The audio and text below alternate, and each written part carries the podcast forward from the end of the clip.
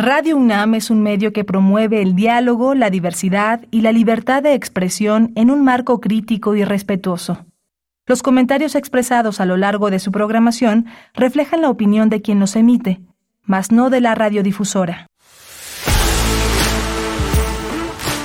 Radio UNAM presenta Prisma RU. Una mirada universitaria sobre los acontecimientos actuales. Prisma RU. Relatamos al mundo.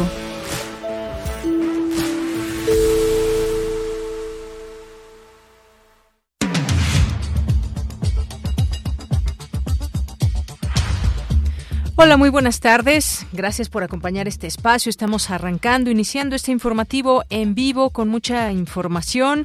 Vamos a dar seguimiento a esta visita eh, como parte de esta cumbre de líderes de América del Norte, la décima cumbre de líderes de América del Norte, que hay temas centrales que se están ya tocando y que, como sabemos, hoy hay una reunión importante con los eh, con los presidentes de México, Estados Unidos y Canadá.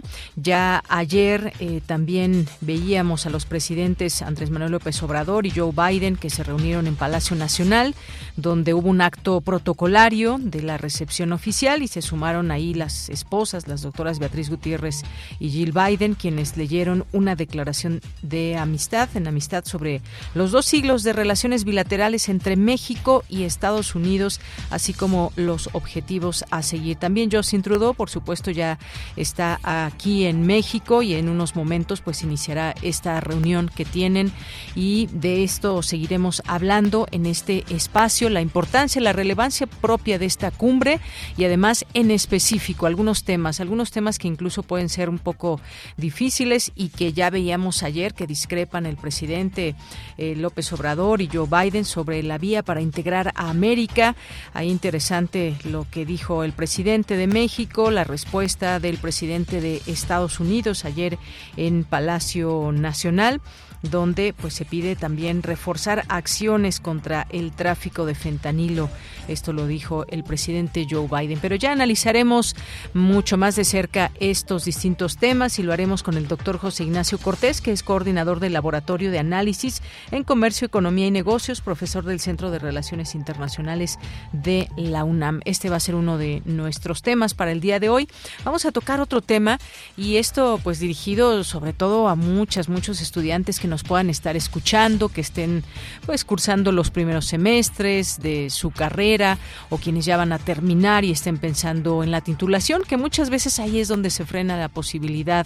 Cuando se piensa en una tesis, eh, pues se frena muchas veces desafortunadamente este camino para que lleguen hasta la titulación. Así que hoy decidimos hablar sobre este tema tan importante que es la elaboración de una de una tesis, la importancia de hacerla para la titulación, la elección desde el tema, esto cómo influye en nuestra formación como profesionistas. Hay otras formas de titulación, pero sigue siendo la tesis una muy importante forma de titulación en nuestra casa de estudios y de ello vamos a platicar con la doctora Francisca Robles, que es profesora de la Facultad de Ciencias Políticas y Sociales de la UNAM. Así que no se pierdan este tema. Si tienen preguntas, pues ya saben, nuestras redes sociales dispuestas para todas y todos ustedes, arroba Prisma en Twitter, Prisma RU en Facebook. Vamos a platicar también en eh, nuestra segunda hora con el licenciado Dionisio Mid García de León, que es presidente del Consejo Directivo de Fundación UNAM por el 30 aniversario de la labor de Fundación UNAM, así que no se lo pierdan y siempre pues conozcan todo lo que nos puede ofrecer Fundación UNAM, cuáles son sus objetivos, la historia, la labor que hacen actualmente. Esto platicaremos en nuestra segunda hora. Además, pues es martes de poetas errantes, de literatura y más aquí en Prisma RU, eh, Cultura, Información Nacional e Internacional. Quédese con nosotros, les saludamos aquí a nombre de todo el equipo. Soy de Yanira Morán. Es la una de la tarde con siete minutos en este, en este martes 10 de enero del año 2023. Así que desde aquí relatamos al mundo. Relatamos al mundo. Relatamos al mundo.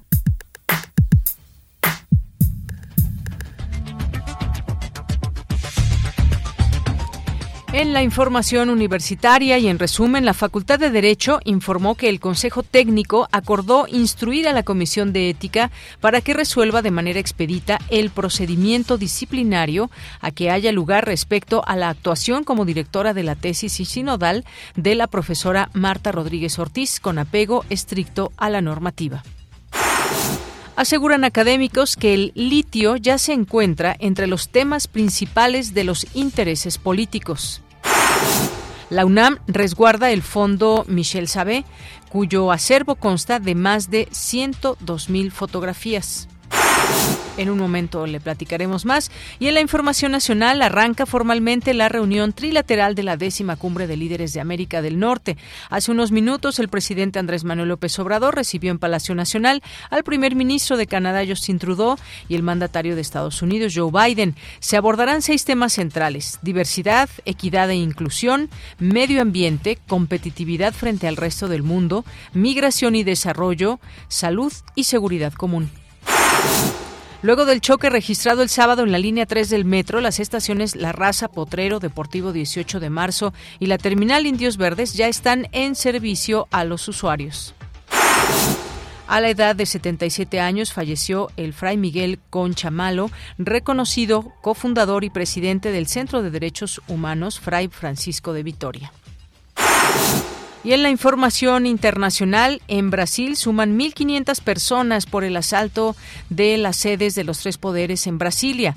Unos 3.000 simpatizantes del expresidente Jair Bolsonaro habían instalado tiendas de campaña en señal de protesta contra el presidente Luis Ignacio Lula da Silva.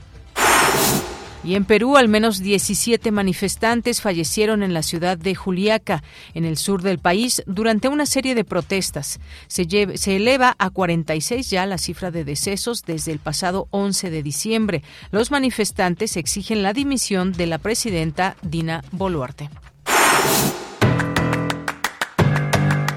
Hoy en la UNAM, ¿qué hacer? ¿Qué escuchar? ¿Y a dónde ir? Las salas de cine del Centro Cultural Universitario permanecerán cerradas hasta el mes de febrero por mantenimiento y actualización de equipos. Es importante que lo tomes en cuenta y si tienes alguna duda, te recomendamos visitar las redes sociales de Cultura UNAM y de la Filmoteca UNAM.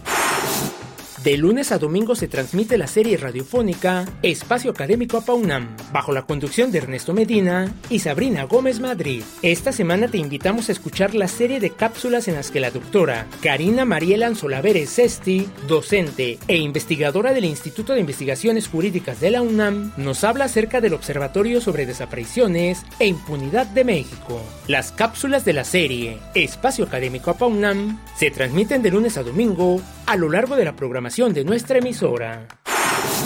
Otra opción sonora que no te puedes perder es la serie Hipócrates 2.0, una coproducción de Radio UNAM con el Programa Universitario para enfrentar los riesgos epidemiológicos. Hoy martes 10 de enero el programa abordará el tema Temporada invernal, situación actual. Se contará con la participación del doctor Samuel Ponce de León Acompaña al doctor Mauricio Rodríguez Álvarez y sintoniza hoy y todos los martes, en punto de las 18 horas, la frecuencia universitaria de Radio UNAM, 96.1 de FM. Y recuerda, en esta época invernal, no bajemos la guardia frente a la COVID-19.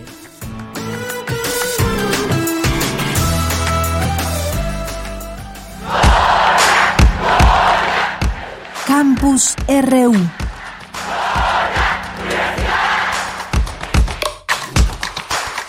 Una de la tarde con 12 minutos iniciamos nuestro campus universitario con este comunicado que a continuación les leo de la Facultad de Derecho en torno pues a este tema de tesis que pues tuvo distintas implicaciones. Y le leo eh, tal cual dice este comunicado el nuevo Consejo Técnico de la Facultad de Derecho de la UNAM en su primera sesión extraordinaria de este año ante la notoriedad y relevancia del caso relativo a diversas tesis presentadas por egresados de esta casa de estudios cuyo contenido tiene alto porcentaje de coincidencias, determinó intervenir para estudiar y aportar elementos para el esclarecimiento de los hechos, a efecto de salvaguardar el prestigio de nuestra institución de educación superior jurídica de excelencia. El día de hoy, por decisión unánime, este cuerpo colegiado acordó instruir y eh, excitar a la Comisión de Ética, acompañada de cinco consejeros técnicos, para que se analice, desahogue y resuelva de manera expedita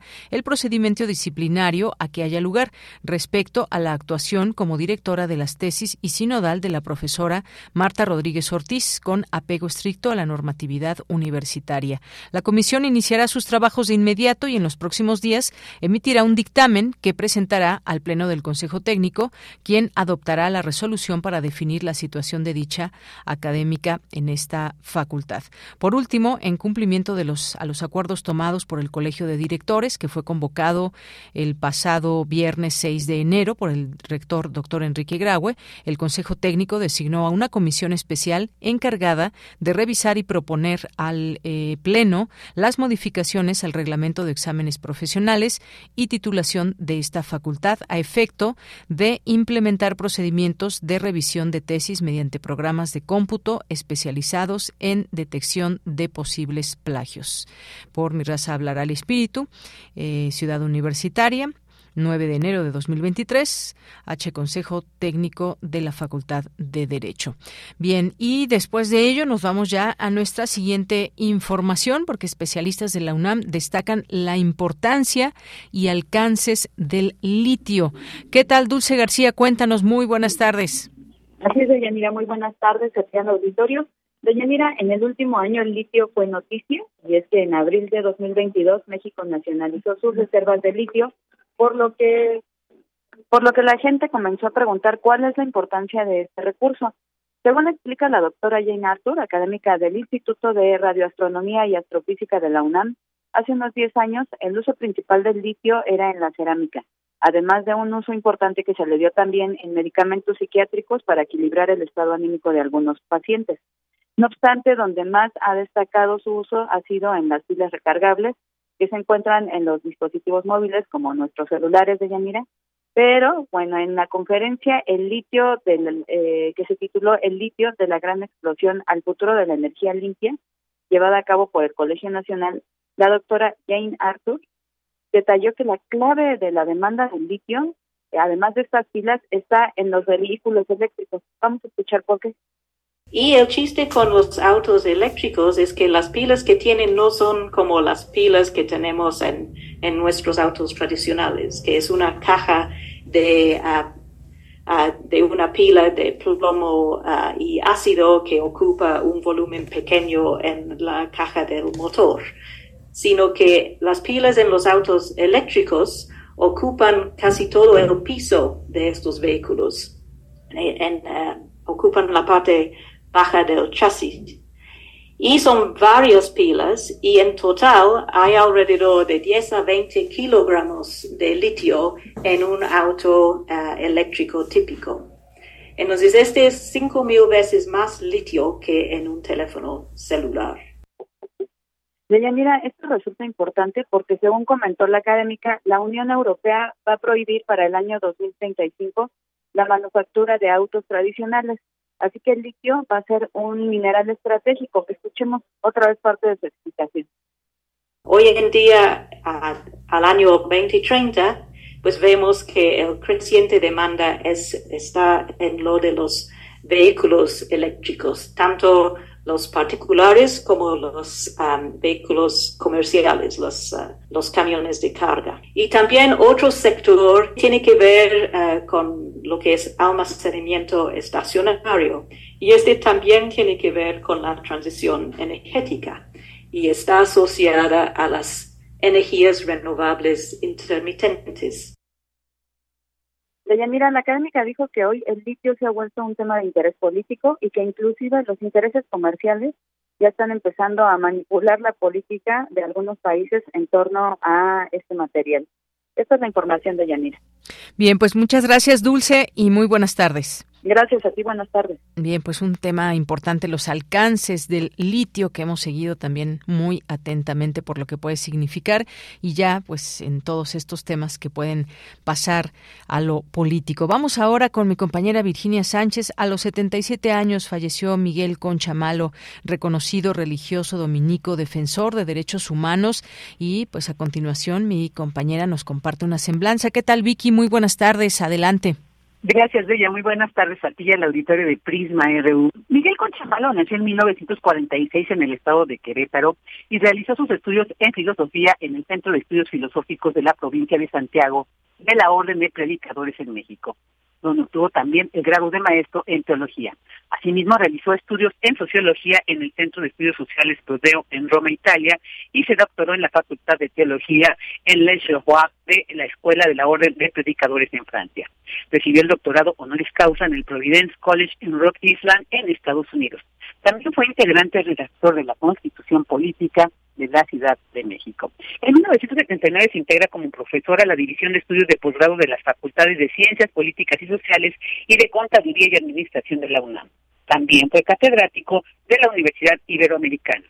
En 1984 participó en la fundación y posteriormente en la presidencia del Centro de Derechos Humanos Fray Francisco de Vitoria.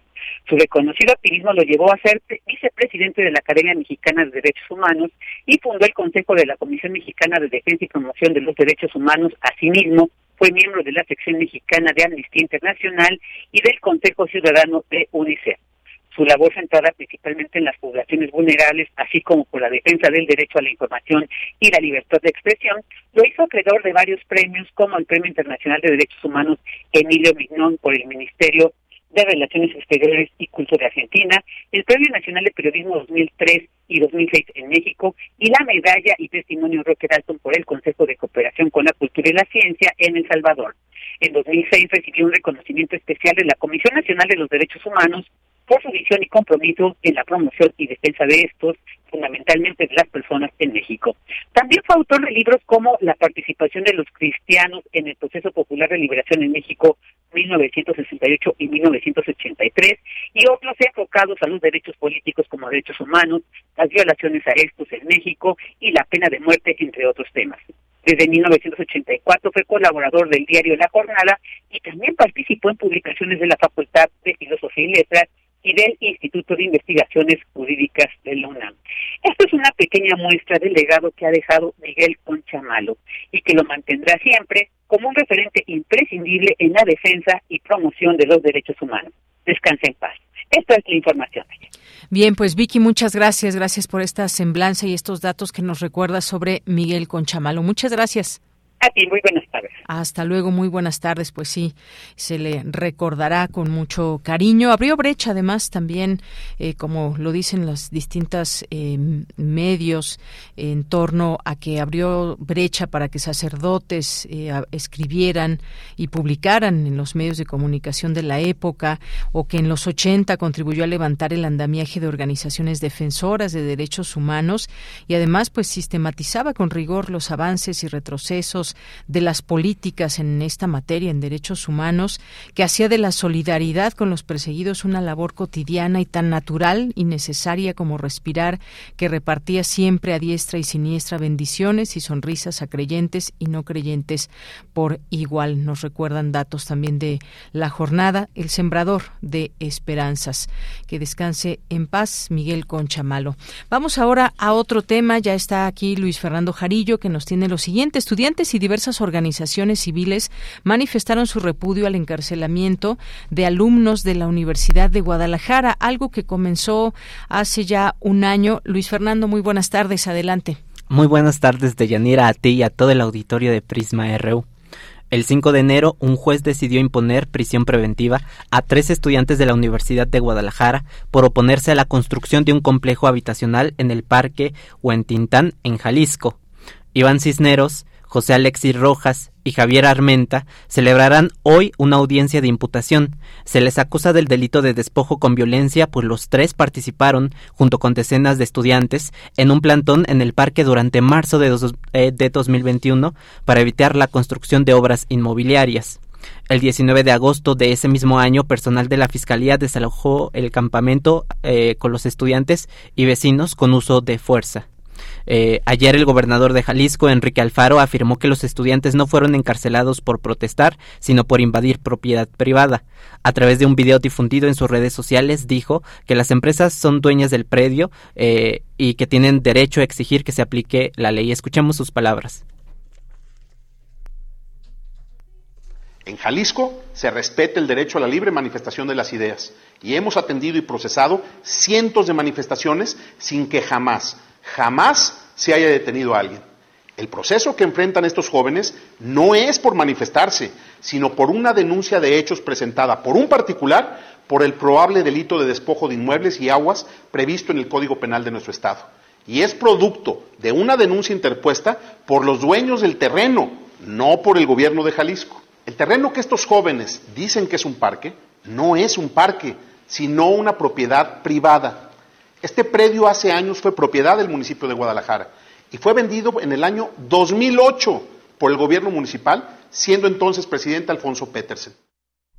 De Yanira, y es que desde hace varios años los estudiantes de la Universidad de Guadalajara buscan que la ciudadanía pueda recuperar las más de 13 hectáreas que conforman el parque municipal, que fueron entregados en 2008 a las empresas operadora hotelera Salamanca y Hoteles Rivera Deluxe. Ayer eh, en la tarde el subsecretario de Derechos Humanos Alejandro Encina se pronunció en su cuenta de Twitter sobre el caso. Desde la Subsecretaría de Derechos Humanos de Segov damos seguimiento al caso de los estudiantes Javier, Iván y José detenidos en Jalisco en un contexto de protesta social. Exhortamos al Poder Judicial a juzgar con perspectiva de derechos humanos. La Universidad de Guadalajara respaldó a los estudiantes y en un comunicado publicado el 5 de enero denunció. El gobierno de Jalisco a través del Poder Judicial del Estado ha montado un procedimiento para criminalizar el legítimo derecho a la protesta. Afirma eh, la universidad que los estudiantes Armenta, Cisneros y Rojas han sumado acciones desde hace años eh, con vecinos y diversas organizaciones en defensa del espacio público. En una sesión extraordinaria el 7 de enero, el Consejo General Universitario de la Universidad de Guadalajara aprobó un plan de acción ante la detención de los tres estudiantes. Escuchemos parte de este mensaje. Nos declaramos en estado de emergencia la universidad está viviendo una emergencia que nos tiene que tener alertas y que nos debe de imponer un estado de alerta para poder actuar de manera rápida. Eh, y por lo que entiendo, tenemos que denominar claramente las cosas por su nombre. Son presos políticos, hay persecución política, hay ilegalidad en el proceso, hay un proceso desmedido de la fuerza del Estado hay evidentes señales de la intromisión del Ejecutivo en el Legislativo. Yo creo que deberíamos de sumarnos formalmente al apoyo a la Federación Estudiantil Universitaria. Bueno, escuchamos la voz del rector de la Universidad de Guadalajara, Ricardo Villanueva Lomelí. Entre las acciones de la universidad está el llevar a cabo sesiones con especialistas para otorgar asesoría legal y psicológica a los estudiantes señalados, fomentar la, eh, la presentación de amparos ciudadanos contra las irregularidades de los jueces que llevan el caso, asesoría y reuniones con el gobierno federal, la Suprema Corte de Justicia de la Nación y otros organismos internacionales. Este es mi reporte de Yanira. Bien, pues muchas gracias, gracias eh, Luis Fernando. Pues un caso bastante delicado porque pues hoy es esta audiencia de imputación y esto que nos platicas eran en su momento manifestantes, aunque el gobernador dice pues invadieron la propiedad privada, no se les está acusando por manifestarse. Un gobernador que además ya perdió mucho ese sentir social, ese acercamiento con, con la gente, en, no solamente en esta ocasión, sino en muchas otras. Son, estamos hablando más de 13 hectáreas y en donde estudiantes pues se habían involucrado para defender áreas verdes, los parques, imagínense estar en la cárcel por defender estas áreas, aunque se alude que era propiedad privada y en ese sentido estas empresas que compraron en su momento este terreno pues están llevando a cabo esta situación. Así que Javier, Iván y José pues están teniendo mucho apoyo de parte de la universidad, como decía el, rector, eh, estado de emergencia y los cataloga como presos políticos. En todo caso, ya lo que salió a decir también eh, Alejandro Encinas, pues seguiremos en este caso, en este caso importante donde tres estudiantes están involucrados en este caso y bueno, pues se acusa de la intervención del gobernador ahí en este tema de justicia. Muchas gracias, Luis. Hasta luego, Deyanira. Muy buenas tardes. Continuamos y nos vamos ahora con Cindy, nos vamos con Cindy Pérez Ramírez. Inicia la cumbre de las Américas con reunión entre México y Estados Unidos. ¿Qué tal, Cindy? Muy buenas tardes. ¿Qué tal, Deyanira? Muy buenas tardes. Es un gusto saludarte a ti y a todo el auditorio. Al comienzo de la reunión bilateral entre México y Estados Unidos, el presidente Andrés Manuel López Obrador le pidió a su homólogo Joe Biden que se deje de lado el olvido en el que la nación vecina ha tenido a América Latina y el Caribe. Asimismo, le solicitó comenzar una etapa nueva con las naciones del continente a través del respeto y la ayuda mutua le dijo que él tiene la llave para mejorar las relaciones entre todos los países del continente americano. Unirnos y asociarnos en América equivale a consolidar, en definitiva, la región más importante del mundo. Las ventajas son muchas. El consumo per cápita de América es de 18.100 dólares anuales, mientras que el de Asia es de 4.400 dólares. La integración productiva que proponemos debe también contar con el respaldo de inversión pública y privada para el bienestar de todos los pueblos de América. Al respecto, Joe Biden dijo que Estados Unidos está comprometido en garantizar un futuro de paz y tranquilidad para todos los pueblos. Escuchemos al presidente estadounidense en voz de su traductora. Eh, señor presidente, hoy día y en los próximos años espero seguir construyendo este futuro mejor. Y quisiera agregar que en los últimos 15 años hemos gastado miles de millones de dólares en este hemisferio, decenas de miles de uh, millones de dólares en el uh, hemisferio. Pero lo que debemos hacer es lo que usted ha hecho y lo felicito por haberlo hecho. Debemos seguir apoyando y construyendo instituciones democráticas en el hemisferio. Algo que pude hacer en el G7 fue lograr que un acuerdo en que habría un proyecto de miles de millones de dólares de infraestructura para el hemisferio occidental, para Latinoamérica y para África.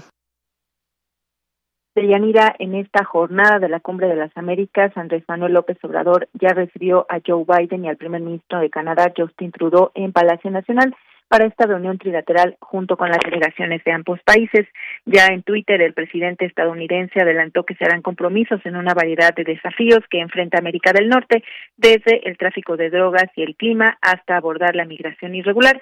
Pues bueno, de acuerdo también con el secretario de Relaciones Exteriores, Marcelo Ebrard, Posterior a este almuerzo iniciará esta décima cumbre de líderes del norte, estimada a concluir aproximadamente a las 15 horas, seguida de un mensaje a los medios de comunicación por parte de los jefes de Estado. Una vez finalizado, Justin Trudeau volverá a su hotel en Polanco, mientras que Joe y Jill Biden partirán rumbo a Estados Unidos. Este es mi reporte.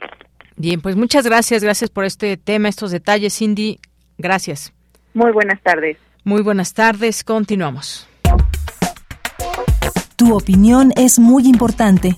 Escríbenos al correo electrónico prisma.radiounam@gmail.com.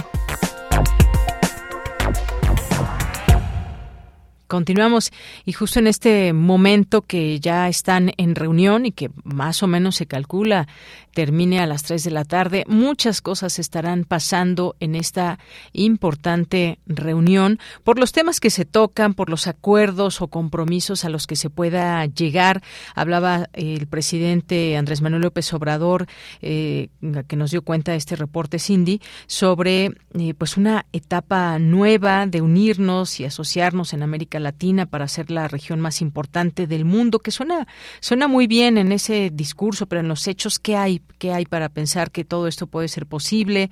Que debe haber respaldo para inversión pública y privada, o lo que dice el presidente Joe Biden, eh, que los últimos 15 años han apoyado en distintos temas con decenas de millones de dólares y bueno, pues apoyar y construir instituciones democráticas es una buena opción y que lo ha hecho, dice bien el presidente López Obrador. Pero ¿cuáles son estos otros temas que también hay que tomar en cuenta? La manera en que se plantean, se dicen, estas, sin duda, estos, eh, estas menciones que hubo desde el día de ayer ahí en Palacio Nacional nos dan cuenta pues de estos temas que, que, a cada uno, en, en este caso me refiero a Estados Unidos y a México, este tema de seguridad, este tema de las drogas, por ejemplo, qué eh, coincidencias y qué discrepancias hay sobre pues una posibilidad, por ejemplo, de integrar a América, que hay en la parte también de migración, la parte económica, en fin,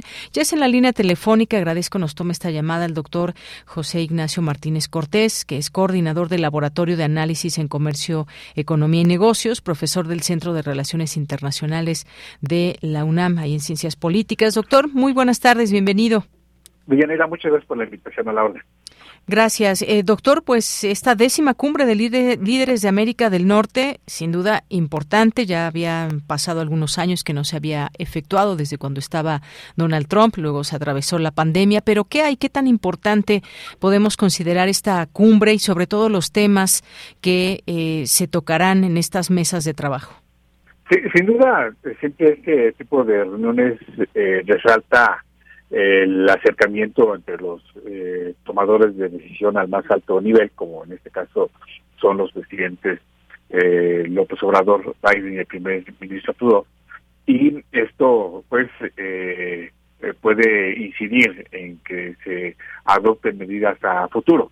Sin embargo, pues eh, tenemos ya en esta segunda eh, ocasión en que se reúnen los mandatarios de América del Norte, tomando en consideración que en la novena eh, reunión de la de, esta cumbre de líderes de Norte se fue en noviembre este, de 2021 y pues deja ver que precisamente los tres países tienen eh, estratagemas eh, hacia el continente totalmente eh, distintos. El común denominador, sin duda, es el ámbito eh, comercial, eh, a través de, esta figura que tenemos a partir del primero de julio de 2020, que es el TEMEC.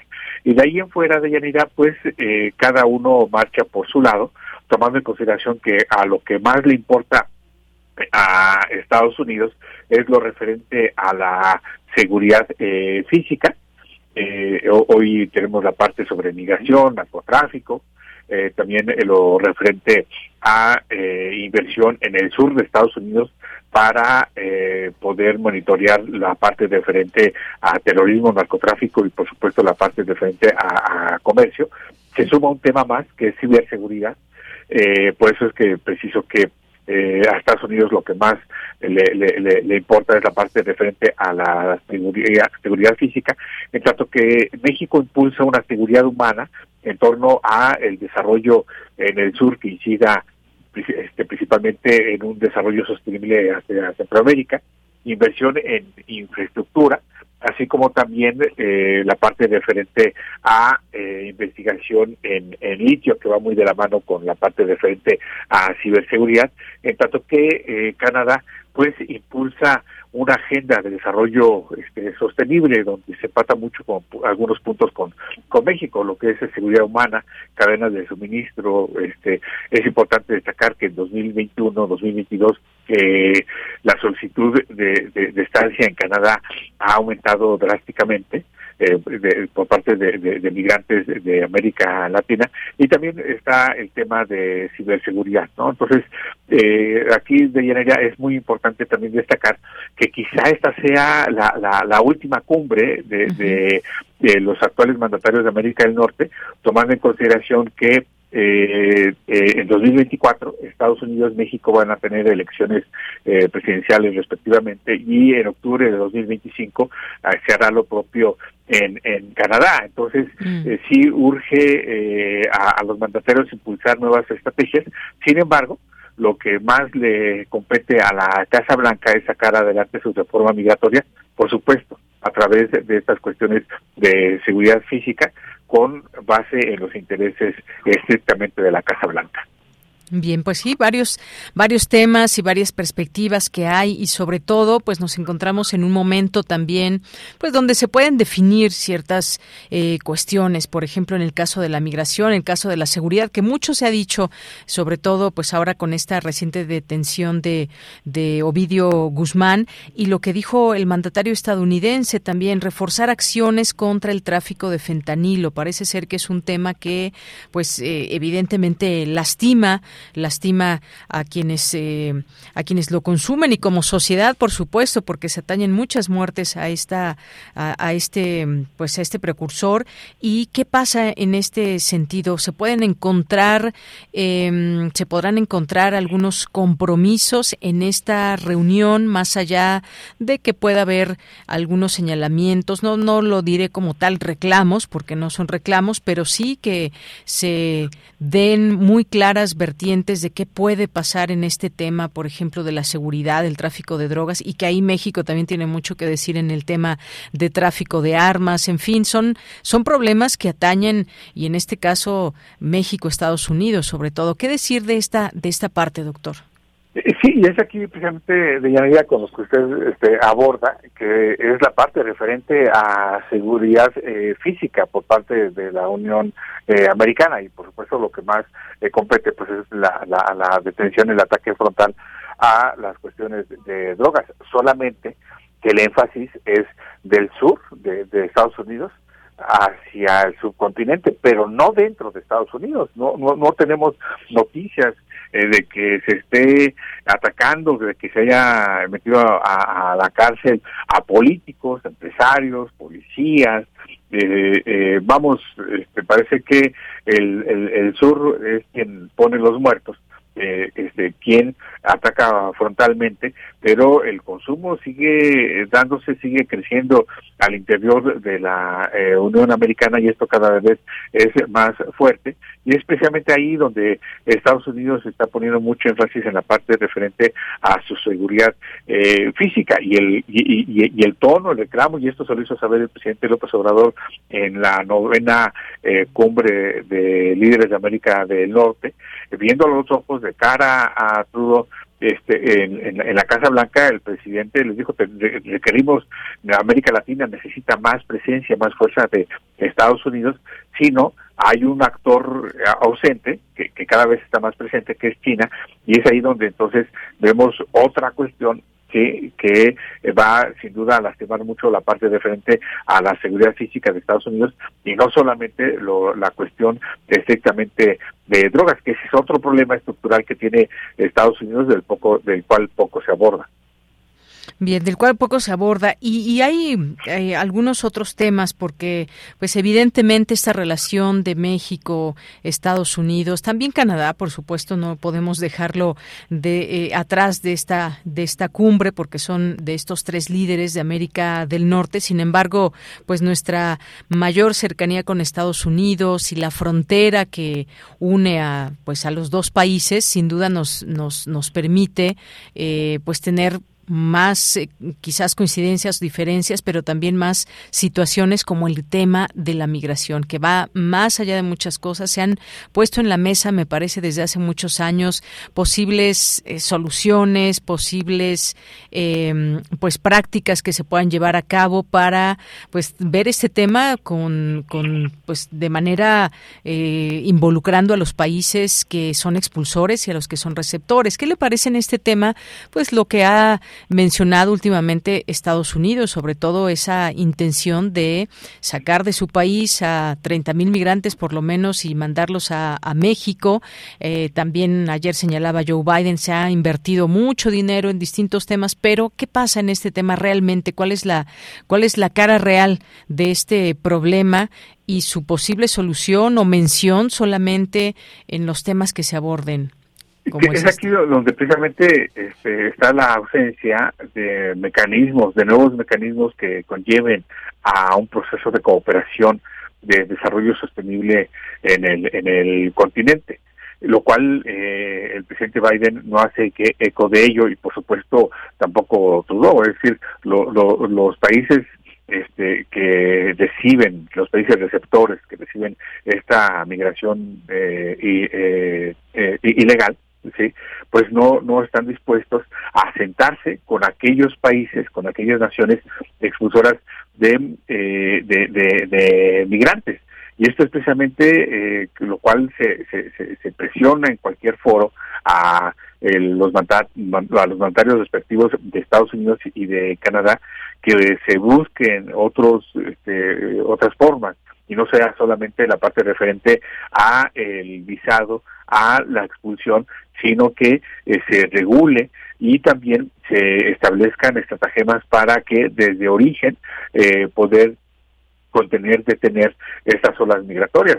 Lo veremos nuevamente en marzo, eh, enero, febrero, se están preparando los flujos, las caravanas migratorias en, en, en Honduras y veremos cómo es que en la primera quincena de marzo nuevamente vamos a tener esa presión de estas este, eh, caravanas que se organizan, provienen de, de, Honduras y nuevamente vamos a escuchar los discursos, sí, y esto es eh, algo que requiere necesariamente tener eh, nuevos mecanismos para poder entonces afrontar este importante tema que cada vez más está este, forma parte de el desarrollo humano. Bien, pues sí, ya veremos qué, eh, qué surge de, lo, de esta reunión que se está teniendo en estos momentos. Ya hoy el presidente de Estados Unidos se regresa a su país, se quedará eh, un día más el primer ministro de Canadá, Justin Trudeau. Y finalmente, con esto cerraría, doctor, eh, tras reafirmar el carácter estratégico de la relación con Estados Unidos, el presidente de México insiste en que deben trasladarse el éxito del tratado comercial y los vínculos en Norteamérica al resto del hemisferio, donde dijo sigue creciendo la importación de productos asiáticos y se pregunta, ¿no podríamos producir en América lo que consumimos? Claro que sí, dice, es un asunto de definición, de planear conjuntamente nuestro desarrollo futuro, que se escucha quizás eh, muy bien, eh, pero en los hechos, ¿cómo, ¿cómo resulta? ¿Cómo ve usted esta propuesta que lanza el presidente de México? Eh, sí, aquí es algo que históricamente se ha establecido principalmente a finales de la década de los 80. Este, eh, me viene a la mente rápidamente la, la famosa este, zona de libre comercio de, de, las Américas, ¿no? la ALCA, eh, también ha habido mecanismos este, eh, subregionales. El, quizá el más exitoso es el de el de Aladi y eh, los principales eh, países de América Latina, Argentina, Brasil, por supuesto México, tienen fuertes fuertes nexos comerciales con, con Estados Unidos. Entonces, sí puede este, darse un mecanismo de cooperación, quizá o no una zona de libre comercio, pero sí mecanismos de cooperación comercial eh, hablando de, seguridad comercial que tanto le, urge eh, consolidar frente a Biden, y es ahí donde podría darse este camino, lo cual pues este, eh, tendría que generarse una voluntad política para dar acciones a negociaciones al, al respecto lo que sí es que está eh, muy lejos eh, de llevarse a cabo de Yanira, tomando en consideración que en Estados Unidos pues ya estamos en el umbral de un año eh, preelectoral con miras a la elección presidencial de noviembre de 2024 y ya el tiempo político se le terminó a, a Biden, se va a enfocar más a cuestiones internas preparar el terreno para el Partido Demócrata, ya sea que eh, Biden se presente nuevamente como candidato o sea alguien más del Partido Demócrata, y esto por supuesto le está minando eh, pues tiempo sobre cuestiones de decisión eh, en torno a la política exterior de Estados Unidos, más allá de conflictos como el que tenemos con Ucrania. Bien, pues muchas gracias, gracias como siempre, doctor, por su comentario y su análisis en torno a esta décima cumbre de líderes de América del Norte, lo que está en la mesa, lo que escucharemos más adelante con respecto a una importante reunión que están teniendo ahora como parte de esta visita y de esta cumbre. Muchas gracias. Le agradezco mucho. Hasta luego, muy buenas tardes. Gracias al doctor José Ignacio Martínez Cortés, coordinador del Laboratorio de Análisis en Comercio, Economía y Negocios, profesor del Centro de Relaciones Internacionales de la Facultad de Ciencias Políticas y Sociales de la UNAM. Prisma RU. Relatamos al mundo. Una de la tarde con 46 minutos. Eh, hablábamos hace un momento, dimos cuenta aquí de este comunicado de la Facultad de Derecho, luego de esta reunión que realizó el Consejo Técnico de esta facultad de la UNAM y que determinó que se investigará pues todo este tema de, de tesis que pues bueno se hizo realmente todo una polémica y un escándalo y bueno pues eso corresponderá a las instancias adecuadas para eh, pues actuar como se debe y como corresponde a lo que mandata nuestra casa de estudios. Y bueno, pues días, días anteriores se ha hablado mucho de todo este tema de las tesis y de los plagios y demás, pero a mí me gustaría que, que platicáramos y hemos invitado a la doctora Francisca Robles de la importancia que, eh, que pues que incumbe el hacer una tesis, que cuando estamos eh, en esta formación, en la carrera, eh, estudiando, pues sabemos que hay un paso muy importante que es la titulación y que es parte de todo ese, de ese proceso, eh, que es también parte de la formación de las y los estudiantes. El realizar una tesis, que es una tesis única, un enfoque único en torno a lo, al tema que se elija, pues es todo un camino y todo un proceso también que es parte de la formación y no debemos desdeñarlo ni tenerle miedo a esa a ese paso y a esa conformación, a ese camino que nos lleva a hacer una tesis. Así que le doy la bienvenida a la eh, maestra, la doctora Francisca Robles, que es profesora de asignatura de la Facultad de Ciencias Políticas y Sociales de la UNAM. Es licenciada en Ciencias de la Comunicación, maestra en Ciencias de la Comunicación, doctorado, eh, tiene un doctorado en Ciencias Políticas y Sociales con orientación en Ciencias de la Comunicación y sus líneas de investigación, metodología, estudios sobre periodismo, estudios sobre discurso, narratología, comunicación y comunicación literaria. Eh, doctora, qué bueno es que esté aquí con nosotros y nosotras en Prisma RU. Muy buenas tardes. Buenas tardes, un placer estar con ustedes. Gracias. Eh, doctora, pues yo decía que este tema de la tesis es muy importante tenerlo siempre en el radar y que sea parte de nuestra idea de eh, cuando hacemos una carrera de poder llegar hasta ese momento. Sin embargo, muchas personas y de pronto pues nos enfrentamos a ese miedo, lo haré bien, no lo haré bien. ¿Qué nos dice de la importancia de hacer una, una tesis, sobre todo pues en esta área que estamos hablando ahí en ciencias políticas y en la carrera de comunicación? Mira, yo antes que eh, antes que nada vamos a remitirnos a la misión de la universidad. La misión de la universidad es formar profesionales útiles a la sociedad. Entonces la tesis es una respuesta a esta misión. Como el, la, la tesis es el principio de la profesionalización del estudiante. Es el último trabajo que se hace como estudiante y el primer trabajo que se hace como profesional. Entonces de ahí su importancia debemos responder a necesidades del campo que elegimos. Por ejemplo, en el campo de la comunicación necesitamos más este formación para enfrentar los problemas sociales en periodismo, por ejemplo, para poder reportar, para poder entrevistar, se necesitan habilidades. Y una tesis luego se piensa en términos muy filosóficos, pero es una propuesta personal, una forma de colaborar con el estado del conocimiento de un área tanto teórica como empírica. Tengo alumnos que ya están en el mundo práctico y lo que hacen es compartir sus experiencias con los estudiantes. Entonces, cronistas, tengo cronistas de guerra que estuvieron en Afganistán, que vienen y comparten con esos estudiantes su experiencia de estar en la guerra. Y ese proceso de titulación que habían este, postergado, pues resulta útil para ellos que ya tienen un proyecto de vida realizado, como para nuestros jóvenes que están iniciando la vida profesional. Una condición que yo les pongo a mis alumnos es que vinculen su proceso de titulación, no tanto la tesis, yo no hablo de tesis, yo hablo de procesos de titulación, porque se pueden titular con productos académicos de diferente modalidad.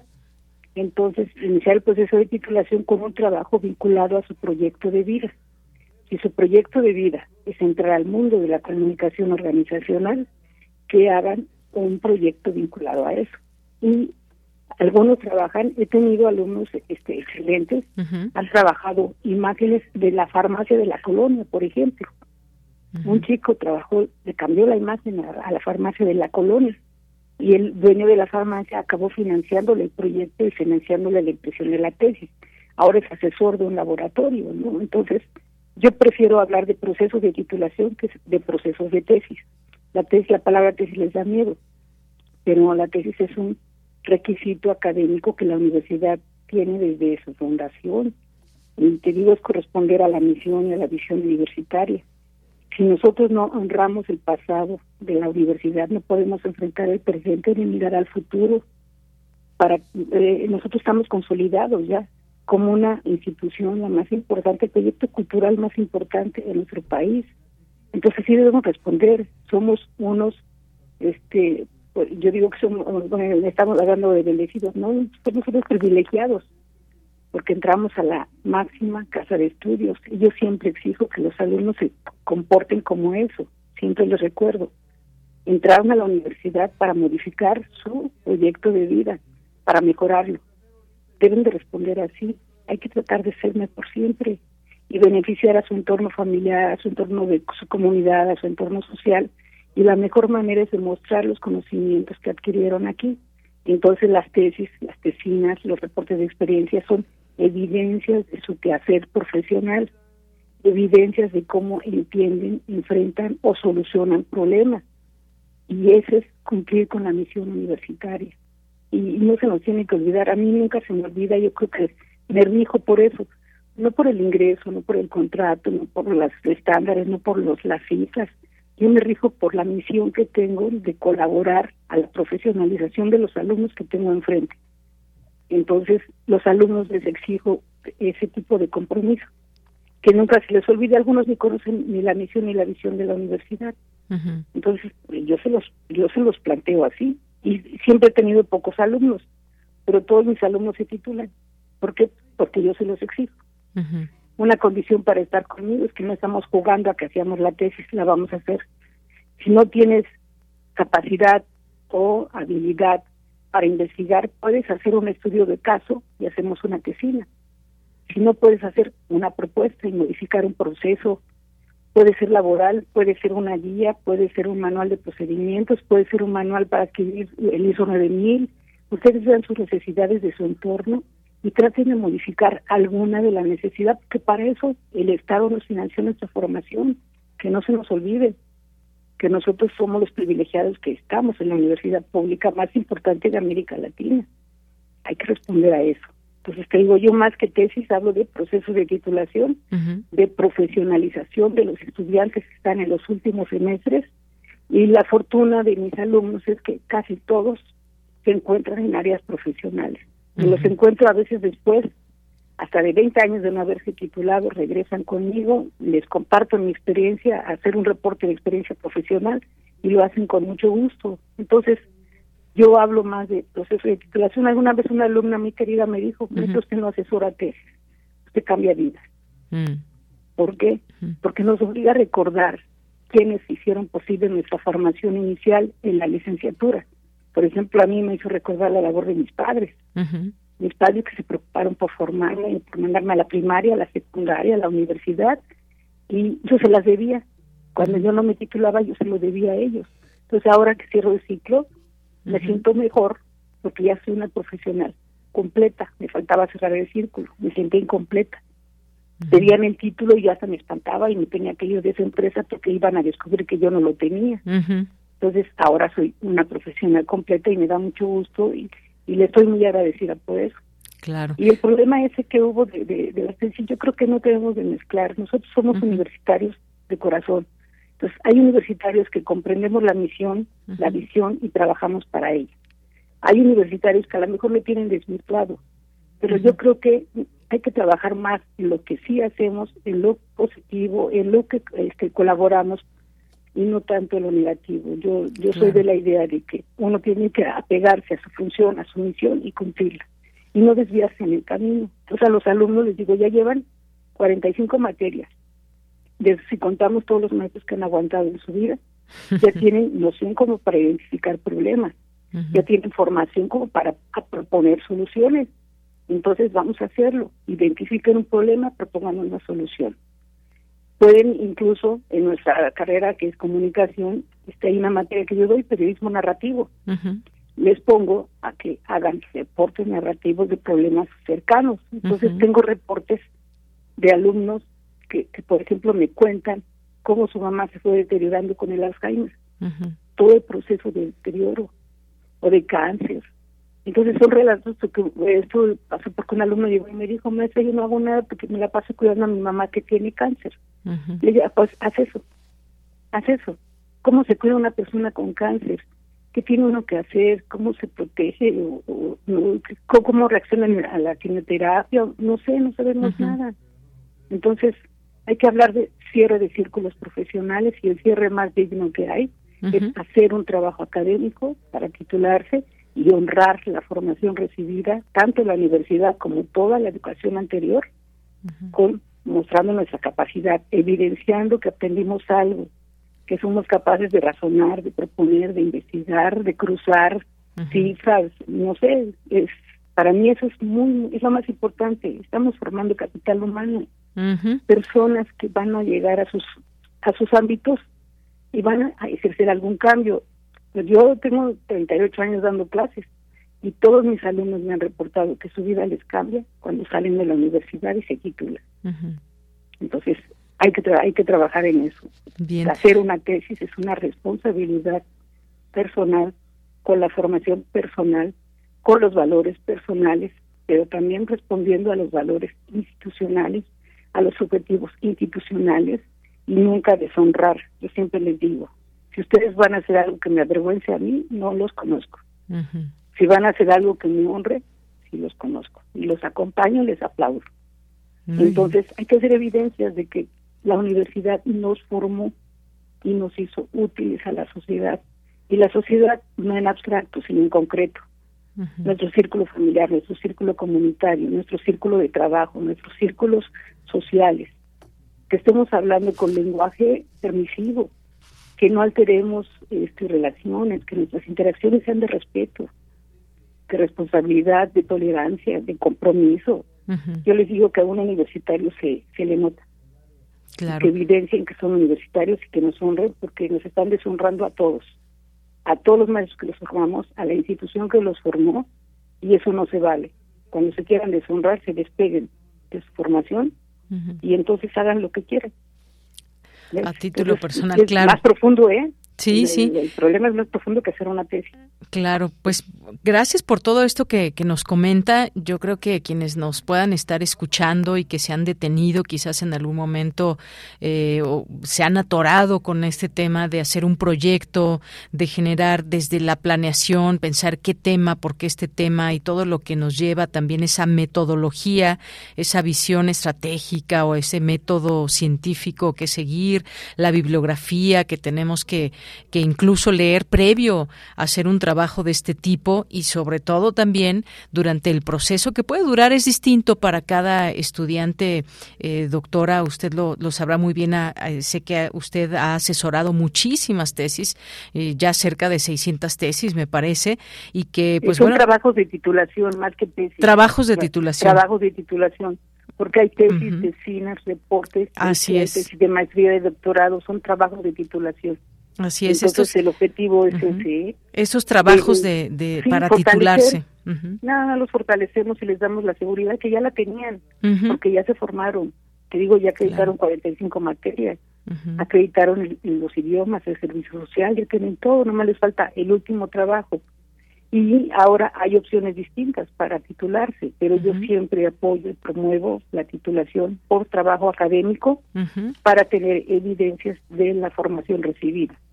Muy bien, bueno, pues ahí está. Le quiero agradecer mucho que haya estado aquí en Prisma RU para hablarnos de este tema, para que quienes nos escuchen pues se incentiven y que tengan esta posibilidad si no han hecho algún trabajo relacionado con su con su con su carrera, con lo que quieren desarrollar, porque los intereses son, son muy diversos. Doctora, usted lo sabe muy bien y cada uno pues puede tener una idea de cómo abordar tal o cual tema. Hay, hay temas que se abordan que, que se repiten como tal los temas, pero los enfoques pueden ser distintos y eso, pues bueno, muy importante conocerlo y tener un, una, una buena guía en el caso eh, de usted, que a muchas personas ha, ha formado y apoyado en estos, en estos proyectos, que se acerquen a usted o a otras personas que pueda haber también que generen esta, este acompañamiento para que se pueda llegar a la culminación de este, de este proceso que es la titulación de una, de una carrera y que es pues motivo de, de orgullo cuando ya se termina, cuando se culmina algo bien hecho y que eso siempre será un antecedente muy importante para el futuro de la persona. Oye, y hay que tomar en cuenta también la educación a distancia. ¿eh? Claro. Nuestra, universidad no tiene barreras. Yo he titulado alumnos a distancia. Me tocó titular al reportero de reforma, el corresponsal de reforma en Alemania, mm, cuando empezaba la educación a distancia. Pues Entonces, no hay problema de distancia. Nuestra universidad está preparada tecnológicamente para atender alumnos a distancia, para responder a las necesidades actuales y la formación de los maestros es multidisciplinaria. Cualquier maestro que esté decidido a asesorar es una buena opción. Muy bien. Pues, doctora, muchísimas gracias por estar aquí. Muy buenas tardes y aquí dejamos toda esta información para que nuestro público, nuestros estudiantes de la UNAM se animen y no, no tengan ningún pretexto para llegar a, a este proceso de titulación. Muchas gracias. A, ustedes, eh, un placer y saludos a igual a toda la audiencia. Gracias, hasta luego. Doctora Francisca Robles, quien es profesora de asignatura en la Facultad de Ciencias Políticas y Sociales de la UNAM y ha sido, pues, eh, ha, dado acompañamiento a muchas, muchos estudiantes a lo largo de estos 38 años que nos platica. Vamos a hacer un corte, regresamos a la segunda hora de Prisma RU. Prisma RU. Relatamos al mundo.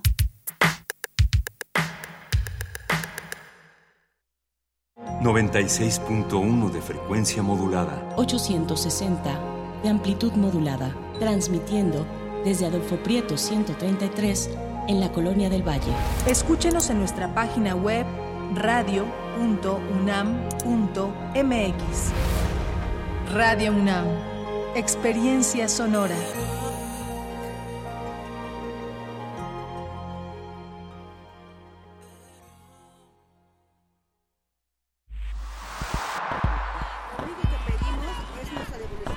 Un mundo raro. Posverdad, pandemia y patriarcado.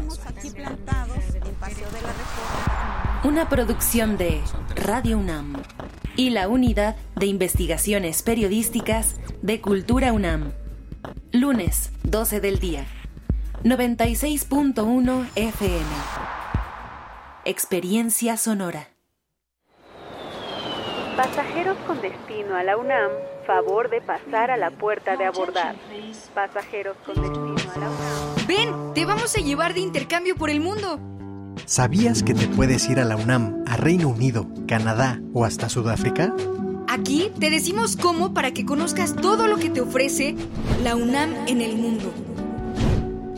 Apúrate que se nos va el vuelo. A partir del 11 de enero, aquí por el 96.1 de FM. Radio UNAM, experiencia sonora. Ser verde no es estar a la moda como muchos piensan. Hoy, ser verde está siendo un estilo de vida para miles de personas. Porque a ti como a nosotros nos preocupa el cambio climático, el cuidado del agua, de los bosques y el bienestar animal. Y aunque nos sigan criticando, seguiremos trabajando. Porque hasta ahora el 90% de las propuestas medioambientales y por los animales son del verde. Es momento de gritar fuerte y con mucho orgullo. Yo quiero un México más verde. Partido Verde. La piedra y el yemo activo afectan tu cerebro, te matan las neuronas y son muy adictivos. Yo sé lo que te digo, pues he sido testigo. Piensa más en tu gente, tu vida y tus amigos. Escucha lo que te digo, pues es verdad. El negocio de la droga es algo que termina mal. Escucha bien, hermano, porque esto te hace daño. El negocio de la droga es algo que termina mal. Esto siempre acaba mal, Si necesitas ayuda, llama a la línea de la vida 800-911-2000. Radio UNAM te invita a expandir tu conocimiento con su selección de cursos y talleres. Aprende a escribir una historia dentro de otra en el taller de escritura metaficcional A la manera del Quijote, impartido por Carolina Alvarado. Inicia el 17 de enero. Explota tu vena humorística y conoce el funcionamiento de la comedia en el taller de stand-up. Comienza el 4 de febrero. Conoce cómo leer e interpretar adecuadamente textos y discursos en Voz tu Voz, impartido por Elena de Aro. Inicia el sábado 4 de enero en línea y el martes 7 de enero en presencial. Informes e inscripciones en cursos runam.gmail.com. Que no pasemos un día sin aprender. Radio UNAM. Experiencia sonora.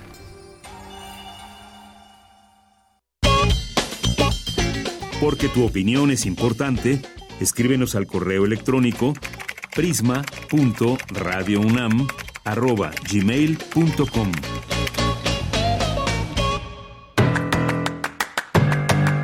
Mañana en la UNAM, ¿qué hacer? ¿Qué escuchar? ¿Y a dónde ir?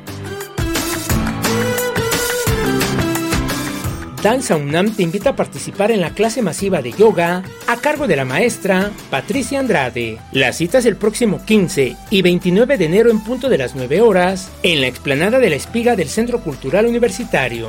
Se recomienda asistir con ropa cómoda y llegar con tiempo de antelación para acceder al evento. La entrada es libre y el aforo limitado.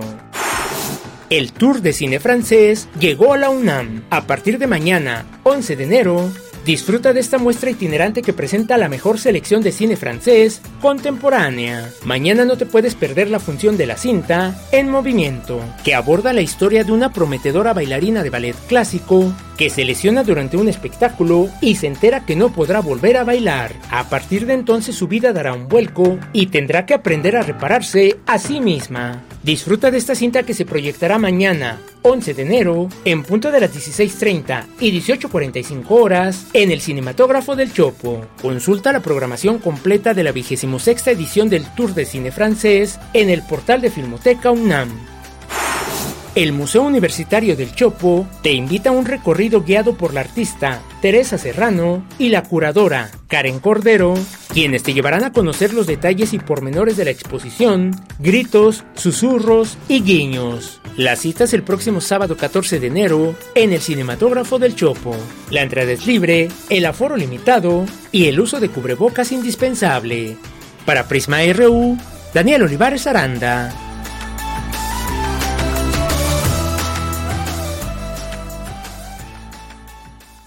Bien, ya estamos de regreso en esta segunda hora de Prisma RU. Muchas gracias por su sintonía. Estamos transmitiendo en vivo en el 96.1 de FM, en www.radio.unam.mx y siempre un gusto también poder leerles a través de nuestras redes sociales en arroba Prisma RU, es nuestro Twitter, y Prisma RU en Facebook, así nos encuentran.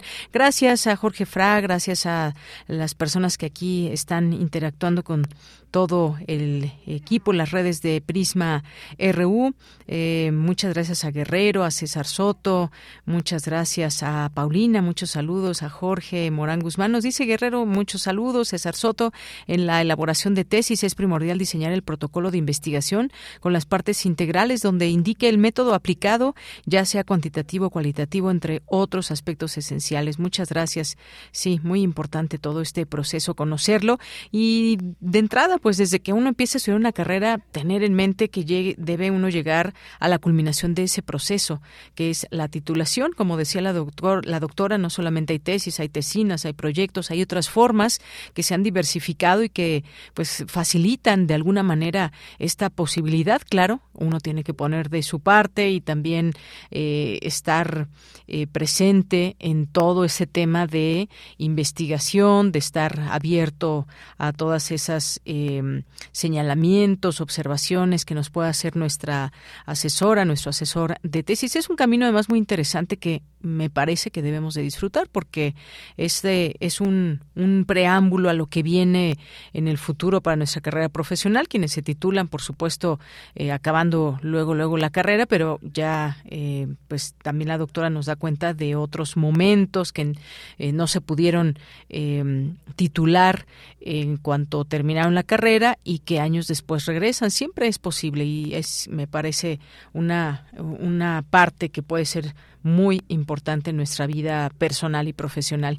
Gracias, eh, César. y gracias, Paulina. Saludos a todos. Que tengan un excelente año. Igualmente para ti, Paulina, un abrazo. Jorge Morán Guzmán, un cordial saludo para todos y un martes de comunicación efectiva. Gracias, Jorge.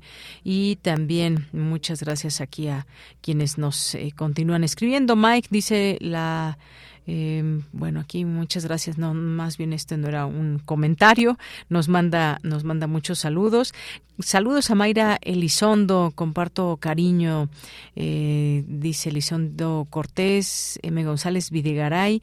Delimitación del problema y la pregunta de investigación, libro UNAM. Eh, pues bueno, este, trabajo de Mayra Elizondo Cortés. Eh, y Mari Carmen González Videgaray, Universidad Autónoma de Nacional Autónoma de México, Facultad de Estudios Superiores Acatlán, Dirección General del Personal Académico.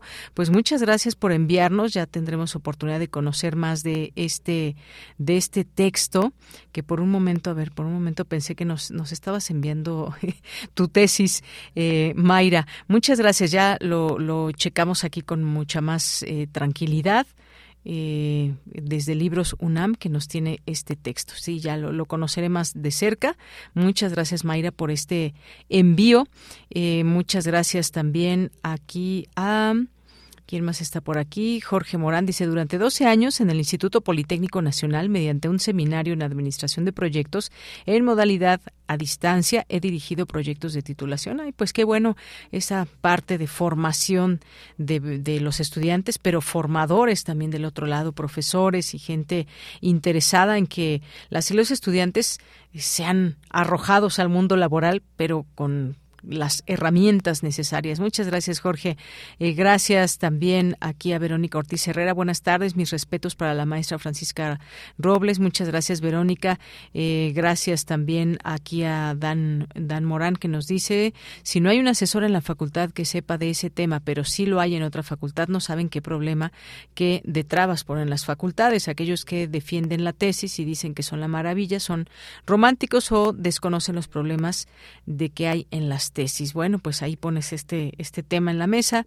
Eh, Dan Morán, muchas gracias, muchas gracias. Y pues bueno, yo creo que, a ver, voy a quizás un poco a, lo que refieres cuando estudiamos una carrera, pues hay temas que se pueden abordar diversos, pero el enfoque tiene que ser obviamente con respecto a lo que a lo que estudiamos y a los procesos que se deben de seguir en cuanto a una metodología. Gracias por tu comentario, lo aprecio muchísimo.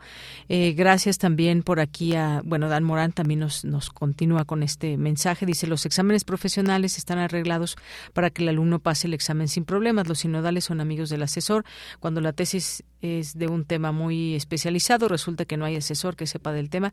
Bueno, no sé, no sé si estás hablando de la, de, de la universidad, pero pues yo la experiencia que tuve personal y con muchas personas es que pues tu, em, tu asesor de tesis te da muchas herramientas, es un acompañamiento, los sinodales por supuesto se involucran en el tema y te hacen un examen profesional que tú tienes que defender, digamos, con no, no veo dónde esté el arreglo, ni mucho menos, y como decía la doctora Francisca, estamos representando eh, a una universidad y eso no es cualquier cosa, ni es cualquier universidad, es la Universidad Nacional Autónoma de México.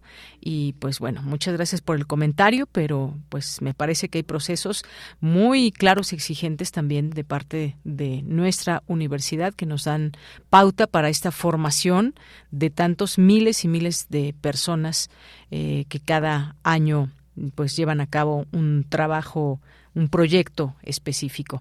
Eh, Jorge nos dice también, eh, en el, he dirigido en el Instituto Politécnico una tesis de microempresa enfocada al reciclado de botellas de PET, otra enfocada a la instalación y mantenimiento de biogestores para aprovechar desechos agrícolas, otra sobre em, reingeniería de procesos de negocios aplicada en una empresa de empaques. Muchas gracias por comentarlo, Jorge, y gracias también aquí a Abel Fernández. Saludos a todos excelente 2023 2023. Gracias. Rosario Durán, también una tacita de café para enfrentar el martes. Gracias, Rosario. Eh, muchas gracias también a Jorge, que nos dice, vale decir que el gobernador de Jalisco es miembro del Partido de Movimiento Ciudadano, sí, efectivamente, y que pues de pronto mucha, muy poca muy, muy poca sensibilidad ha mostrado en algunos temas también. Su carácter me parece que políticamente pues no le está ayudando en absolutamente nada. Y quería ser candidato, ¿no? En algún momento a la presidencia de la República. Eh, Jorge, no sé si tengo muy presente las participaciones de don Miguel Concha en Plaza Pública con Miguel Ángel Granados Chapa y en Chiapas Expediente Abierto con Óscar Oliva y el maestro Bermejillo, ambas emisiones por Radio UNAM. Gracias por este dato, Jorge. También César, también muchos saludos y saludos a todas las personas que nos van escribiendo aquí. Guerrero, también te mandamos muchos saludos desde aquí. Margeven, también que nos manda siempre saludos y muy atenta a esta a esta emisión Luna Rosa, Mr. Alexander Newell, eh, también muchas gracias, gracias a las personas que se suman. Ahí están nuestras redes y les leemos con mucho cariño y con mucha atención. Nos vamos a nuestra siguiente información con Cristina Godínez. La UNAM preserva el fondo Michelle Sabé. Adelante, Cristina. Hola, ¿qué tal, Deyanira? Un saludo para ti y para el auditorio de Prisma RU. El Instituto de Investigaciones Estéticas de la UNAM tiene bajo su resguardo este fondo. Está integrado por más de 102.000 fotografías sobre patrimonio cultural de nuestro país, en especial de arte prehispánico. Se trata de un acervo variado con imágenes de arte colonial, moderno y contemporáneo, tomadas para proyectos editoriales. También hay paisajes, rutas arqueológicas que el artista recorrió. Michel Sabé fue un fotógrafo francés que llegó a México en 1967. En sus tomas sobre arte prehispánico resalta la belleza. La iluminación de esos objetos es de las cosas más emblemáticas que logró y esto lo hace el fotógrafo del Patrimonio Cultural Prehispánico de México, aseguró el técnico académico Pedro Ángeles Jiménez. El especialista comentó que Sabé se incorporó a la campaña de Luis Echeverría Álvarez y también se relacionó con el sector de la fotografía publicitaria. Fue por invitación de la investigadora Tere Casteló Turbide para hacer un libro sobre cocina mexicana que el francés se adentró a la fotografía del patrimonio cultural de nuestro país. Para Pedro Ángeles, Michel Sabé desarrolló la relación con el objeto artístico. Hubo un momento en su carrera en la que cambió completamente lo que hacía y empezó a fotografiar ruinas arqueológicas, edificios, pero sobre todo objetos de índole prehispánico. De Yanira, el acervo resguardado por el Instituto de Investigaciones Estéticas cuenta con más de 35.000 diapositivas de 35 milímetros, entre 25.000 y 30.000 fotografías de formatos mayores, también con aproximadamente 20.000 imágenes digitales y cerca de 10.000 fotos Polaroid, que eran una vista previa a la toma final. El técnico académico dijo que el acervo llegó entre 2011 y 2012 y fue la primera vez que el archivo fotográfico del instituto recibió tantas imágenes en una sola acción. Además, Michel Sabé legó a esta casa de estudios los derechos sobre sus materiales, por lo que la UNAM tiene la capacidad de poderlas distribuir en las condiciones en las que considere adecuadas. De Yanira, este es mi reporte. Buenas tardes. Gracias, Cristina Godínez. Muy buenas tardes. Continuamos. Queremos escuchar tu voz. Síguenos en nuestras redes sociales. En Facebook como Prisma RU y en Twitter como arroba PrismaRU.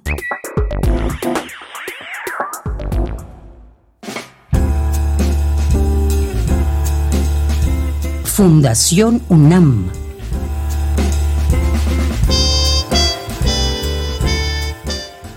Bien, pues queremos dar la bienvenida en este espacio a Fundación UNAM y hoy ni más ni menos nos acompaña el licenciado Dionisio Mid García de León, quien es presidente del Consejo Directivo de Fundación UNAM. Bienvenido, licenciado, y antes que otra cosa, feliz año 2023. No, hombre, igual, mira, muchas felicidades y muchas gracias por establecer otra vez contacto con nosotros para difundir ahí nuestras actividades. ¿eh? Siempre son muy amables y siempre ponderamos mucho este espacio. ¿eh? Muchísimas gracias. ¿eh? Claro que sí, pues muchas gracias a ustedes también, licenciado a usted. Y bueno, pues Fundación UNAM, 30 años haciendo posible lo imposible. Cuéntenos sobre esta labor tan importante y ya en este marco de 30 años que han pasado tres décadas. Fíjate que, pues sí, la verdad es que, el propósito original de, la fundación pues fue precisamente proporcionar apoyo a los jóvenes para que pudieran realizar sus estudios. Y al cabo del tiempo, pues yo creo que hemos venido logrando ese propósito hemos dado más de un millón de apoyos a los jóvenes que están recorriendo su camino, haciendo posible lo imposible. Y, pues yo creo que, esa, esa, ese objetivo que tuvo el rector Sarucán de proporcionar un apoyo para los jóvenes, pues está encontrando la manera de materializarse a través de estos apoyos. Fíjate, más de la mitad de los alumnos de la universidad provienen de familias cuyo ingreso promedio es entre dos y tres salarios mínimos de manera que el apoyo que se les otorga, que sea modesto por parte de la Fundación, pues es un apoyo que es realmente valioso para ellos y que les permite transitar en los espacios de la educación superior. Y vale la pena también mencionar que estas becas de manutención pues tienen un espacio de mayor cobertura y permiten una mayor inclusión y mayor equidad. Y algo muy importante que a ti te va a dar gusto escuchar, como esto se, se concursan los apoyos, más de la mitad de los apoyos que generamos a través de estas becas, pues los ganan mujeres, lo cual pues implica no solamente que están eh, eh, participando activamente en estas promociones, sino que en el futuro, al ser profesionistas, pues van a encontrar también más y mejores espacios. Dentro de la universidad, solamente para recordar, alrededor de hay alrededor de 350 mil alumnos en el ciclo 21-22 y de esos 350 mil, alrededor de 250 mil obtuvieron algún apoyo de la universidad y nosotros generamos alrededor de un tercio de ese apoyo.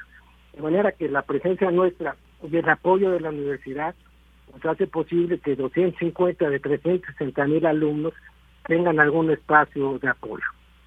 Algunos bien valiosos, por ejemplo, el apoyo que nosotros llamamos apoyo nutricional, es un apoyo que ha permitido que muchos jóvenes que antes no tenían la posibilidad de hacer sus estudios porque no tenían un buen elemento, una buena alimentación, hoy se les genere cuando menos un alimento eh, en condiciones nutritivas y eso ha permitido, este fue un poco el experimento que se originó en un programa piloto que estableció la Facultad de Química, que jóvenes que estaban un poquito eh, ya ya señalados para dejar la universidad por falta de rendimiento, una vez que se les dio este apoyo, que empezaron a mejorar sus, sus capacidades y sus talentos, y pudieron continuar con la universidad, pues sirvió como precedente.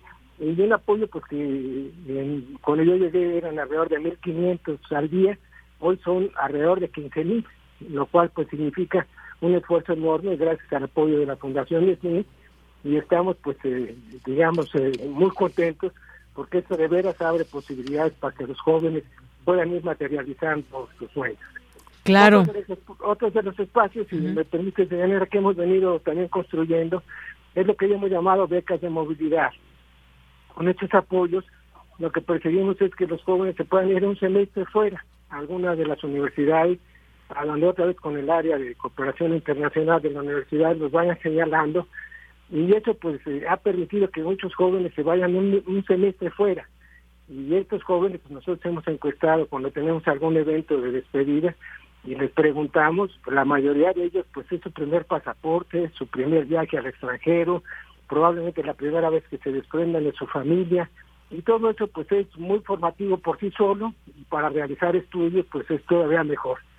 Y la experiencia que nosotros tenemos es que muchos de estos jóvenes cuando regresan quieren hacer estudios superiores, pues lo cual le hace que sea, la verdad, un círculo muy virtuoso.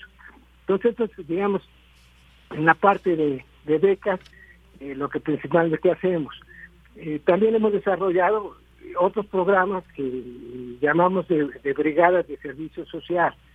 Este programa creemos también que genera un, perdón, un círculo muy virtuoso porque permite que maestros con alumnos vayan a, comunidades muy necesitadas a prestar servicios, pues sobre todo de medicina en, los ojos o en la boca, y, eso ha llegado pues a cerca de 100 mil pacientes ya a los que se les han dado alrededor de 400 mil tratamientos, lo cual eh, genera pues un, digamos un raya esta preocupación de equidad social, de servicio social, eh, va siempre inmerso en, la, que nos formamos en la universidad y que permite que se preste un servicio a gente muy necesitadas y que vayan de la mano maestros y alumnos en un programa pues que va permitiendo que unos supervisen la formación de los otros y a través de este mecanismo, de estas brigadas, pues podamos llegar a más más eh, lugares que están eh, requiriendo estos apoyos. Otro, bueno, y esta, esta parte del servicio social, eh, pues puede acreditarse también con lo que pasó en la pandemia. Ahí pues todos recordamos que la universidad iba dictando las pautas de cómo íbamos avanzando en la lucha contra la pandemia, pero desarrollamos otra vez de la mano de ellos programas de apoyo específicos. En particular, pues hubo uno que se llamaba Dona una tablet, que eh, tenía, tenía el propósito de eh, dotar a los alumnos de, un instrumento que se volvió básico para la educación a distancia. Ahí lo que nosotros apreciamos, nos lo hicieron incluso eh, autoridades y directores de facultades, es que algunos alumnos incluso se estaban dando de baja porque no tenían este apoyo. Y la verdad es que dotarlos de una tablet significó darles la posibilidad de que continuaran con sus estudios. Y aparte, pues desarrollamos programas a través de donaciones específicas que articulamos para dotar de equipos de protección personal a nuestros residentes médicos, a nuestros enfermos, a nuestras enfermeras, a nuestros médicos, en un apoyo pues que también fue muy valioso. Y fueron miles los equipos de protección personal que se pudieron generar a través de este apoyo. Hemos eh, tenido también otras presencias, y ahora que te menciono lo de la educación a distancia, pues vale la pena subrayar. Eh, la imposibilidad de tener eventos presenciales nos llevó a articular un apoyo con eh, distintas universidades que tenían problemas similares y creamos lo que se llamó un consorcio de universidades por la ciencia. Y creamos también un programa con el apoyo de TEDUNA que se llama Documentales por la Ciencia. Uno y otro eh, tienen el propósito de divulgar la ciencia, precisamente. Tenemos pláticas en, redes que eh, traen algunos de los especialistas de investigaciones de cada una de estas universidades investigaciones en curso y, en los documentales, pues de temas muy diversos. Ahí sí que con un enfoque más de divulgación, desde la molécula, desde el gen, desde las investigaciones microscópicas, hasta lo que se está pudiendo hacer ahora a través de, de, telescopios como el, el Hubble o el Webb, que nos están permitiendo conocer el universo de manera muy distinta. Entonces, pues todo esto ha contribuido a los espacios de divulgación científica y llamaron tanto la atención de la UNESCO que nos invitaron a formar parte del comité asesor para el año de la investigación de las ciencias básicas, cosa que para nosotros significó un enorme estímulo y también una gran responsabilidad de que continuemos pues con este enfoque con este apoyo de divulgación a través de lo que ahora hacemos, justamente a través de las redes. Creo que las redes al principio plantearon una alternativa para la formación, pero hoy forman parte sin duda también de los proyectos de educación, pues según lo hemos eh, venido viendo a través de programas como estos. y luego, que ustedes siempre nos ayudan a divulgar, que son estos foros anuales. Ahí con el apoyo de los coordinadores reflexionamos sobre temas sustantivos particularmente relevantes en el año en curso, en temas, pues sobre todo de educación, pues lo también de salud pública, de contaminación, de justicia social, de, eh, evolución de, la situación económica y social. Y bueno, pues todo eso ya a través del tiempo ha permitido que, que se articulen muchísimas presencias con los mejores especialistas de la universidad y que va permitiendo pues que la universidad está a la vanguardia de todo, ¿no? Y justamente pues lo que hemos querido hacer a través de este mecanismo es poner en el aparador a los científicos de la universidad y poner en el aparador pues lo que los científicos de la universidad están haciendo con, con resultados también bien interesantes. Muchas veces los propios participantes eh, nos han expresado que esta es una oportunidad para que divulguen su conocimiento y yo creo que eso pues está significando también la posibilidad de que ellos mismos encuentren en estos mecanismos de los foros un espacio de conocimiento y un espacio de difusión. Así que pues este es otro de los espacios. Te menciono un par más, es el, de que también ustedes nos ayudan a divulgar, el de, el de premios. Hemos desarrollado distintos premios, ya hemos otorgado cerca este año, eh, con los de este año, cerca de 20 millones en premios. Y ahí vinculamos a, la investigación, a la academia, digamos, con, con el mercado. Y eso pues también un círculo muy virtuoso porque permite que, que desde muy temprano los jóvenes aprecien las bondades de la investigación y arranquen con un reconocimiento pues de una entidad del prestigio de la universidad y del prestigio también de quienes nos otorgan los recursos para continuar con ese apoyo. Y tú estarás al tanto también de los artículos que publicamos semanalmente en las páginas del Universal, en donde pues de una manera que hemos tratado de ser equilibrada entre edades, géneros, especialidades, pues siempre contamos con el apoyo de algún egresado distinguido de la UNAM que nos comparte su experiencia sobre qué significó el paso por la universidad y cómo han venido a través de su carrera pues aportando a su propia formación y al servicio social que casi siempre se acompaña a sus trayectorias. Pues eso te da una panorámica pues muy apretada de lo que estamos haciendo. De Así es. Así es, licenciado. Pues muchas cosas, porque además en todos estos años se han crecido y pues de nuestra parte nos queda más que felicitar a quienes han sido parte de este de este trayecto. A usted, por supuesto, que ahora está al frente de Fundación UNAM haciendo todos todos estos proyectos posibles y teniendo pues esta vinculación y haciendo sinergias con toda nuestra universidad, con este espacio informativo también de nuestra de nuestra radio UNAM. Así que pues no me resta más que felicitar a usted a todo su equipo y aquí este espacio siempre abierto para seguir difundiendo. Y solo subrayar pues que todo esto ha sido posible con el apoyo de las autoridades de la universidad, de los rectores que siempre han ido de la mano con nosotros y del equipo que como tú bien mencionas ha permitido pues eh, formalizar estos logros con Araceli Rodríguez y todos ellos y con un consejo pues que invariablemente ha estado en la mejor disposición de continuar ayudándonos y que incluso ha aportado recursos para que nosotros podamos avanzar con esto. La Fundación Slink, la Fundación Hart y otras fundaciones como la del Grupo VAL, la del Grupo Afirme, la de Carlos Rojas en Rotoplas, que nos dan recursos para los premios, el Consejo de la Industria Farmacéutica, en fin, son muchas las manos que están detrás de los avances que están realizando y que permiten, pues como decía al principio, que los jóvenes vayan haciendo posible lo posible. muchas gracias de veras, Pues gracias a usted, recibe un abrazo de parte de todo el equipo y muchas gracias y seguimos haciendo comunidad con ustedes y abriendo este espacio para las actividades de Fundación UNAM. Gracias, licenciado. Muchísimas gracias y un abrazo a todos y gracias y un saludo a todos. Gracias. Licenciado Dionisio Mid García de León, presidente del Consejo Directivo de Fundación UNAM, que este año cumple 30 años y con todas estas actividades que ya bien nos resumió el licenciado Dionisio Mid. Continuamos. Poeta soy, errando buscando el sonido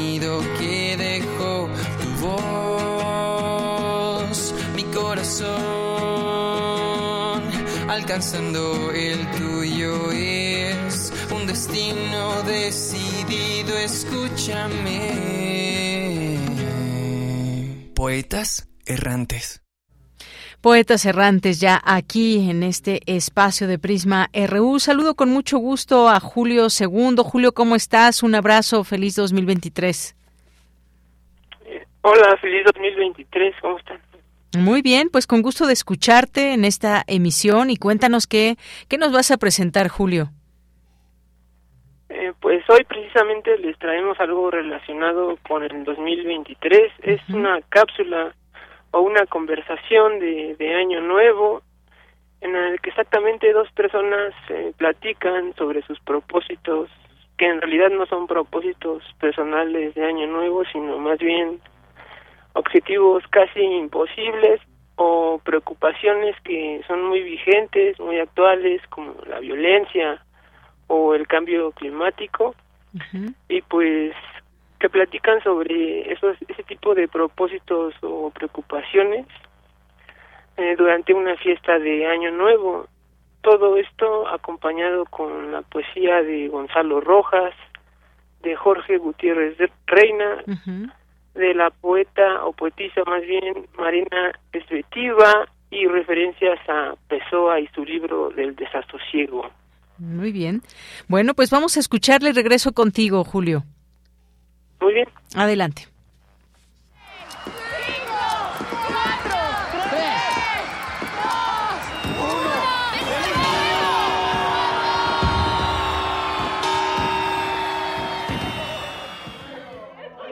Otro año, otra vuelta al sol. ¿Qué esperas del 2023? Ya no espero nada. ¿Cómo? ¿No hiciste propósitos de año nuevo?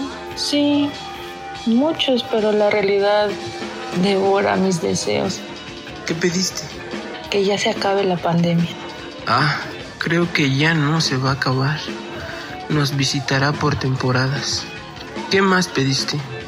Que ya se acabe o disminuya la violencia en nuestro país. No creo que eso pase pronto. El país de las fosas, el país de las desapariciones. El país de la impunidad. Échenle agua a los muertos. A todos los muertos échenles agua. A todo entero el muerterío, agua fresca échenle, agua madre, para que salgan como orquídeas o como mariposas al otro lado de las estrellas, más allá de la maleza de la irrealidad. ¿Eso qué? Ya vas a empezar con tus poemas. Me callo. ¿Qué otros deseos tienes para el 2023? Que de verdad tomen medidas contra el calentamiento global. Oye, esos no son propósitos de año nuevo. El desastre climático es inevitable y los más pobres, como siempre, serán los que más pagarán las consecuencias. Siempre me da ánimos tu optimismo. ¿No hay poemas sobre el cambio climático? Hay poemas para cualquier momento y sobre todos los temas. Mm, no conocerás el árbol, no escucharás jamás estos secretos verdes que hoy susurran en el oído de los vientos, ni sabrán tus manos de la áspera caricia de los troncos que custodian las orillas del camino. El árbol para ti estará plantado en el polvo remoto de la biblioteca. Tal vez al ojear un libro viejo envidies a ese que una tarde escuchó el viento volar entre las hojas e intentó sembrar en sus palabras los susurros secretos que jamás escucharás del último árbol que habitó sobre la tierra. Vaya, por eso digo que no quería nada del 2023. ¿Tú sí? También hay universo en la Ciudad de México. También aquí conceden los dioses el enigma de vivir. También desde este lugar puede pensarse el infinito. Eso también es un poema, ¿no? No, lo inventé ahora mismo de la nada. Todavía se puede inventar y descubrir incluso en 2023. No creo, pero tienes buena memoria cuando se trata de esos seres con apariencia humana que llaman poetas. El poeta trae de lejos la palabra. Al poeta lo lleva lejos la palabra. Oh, ahí vas otra vez. Mejor dime, ¿qué deseas para 2023? Mi propósito para 2023 es seguir por aquí para 2024.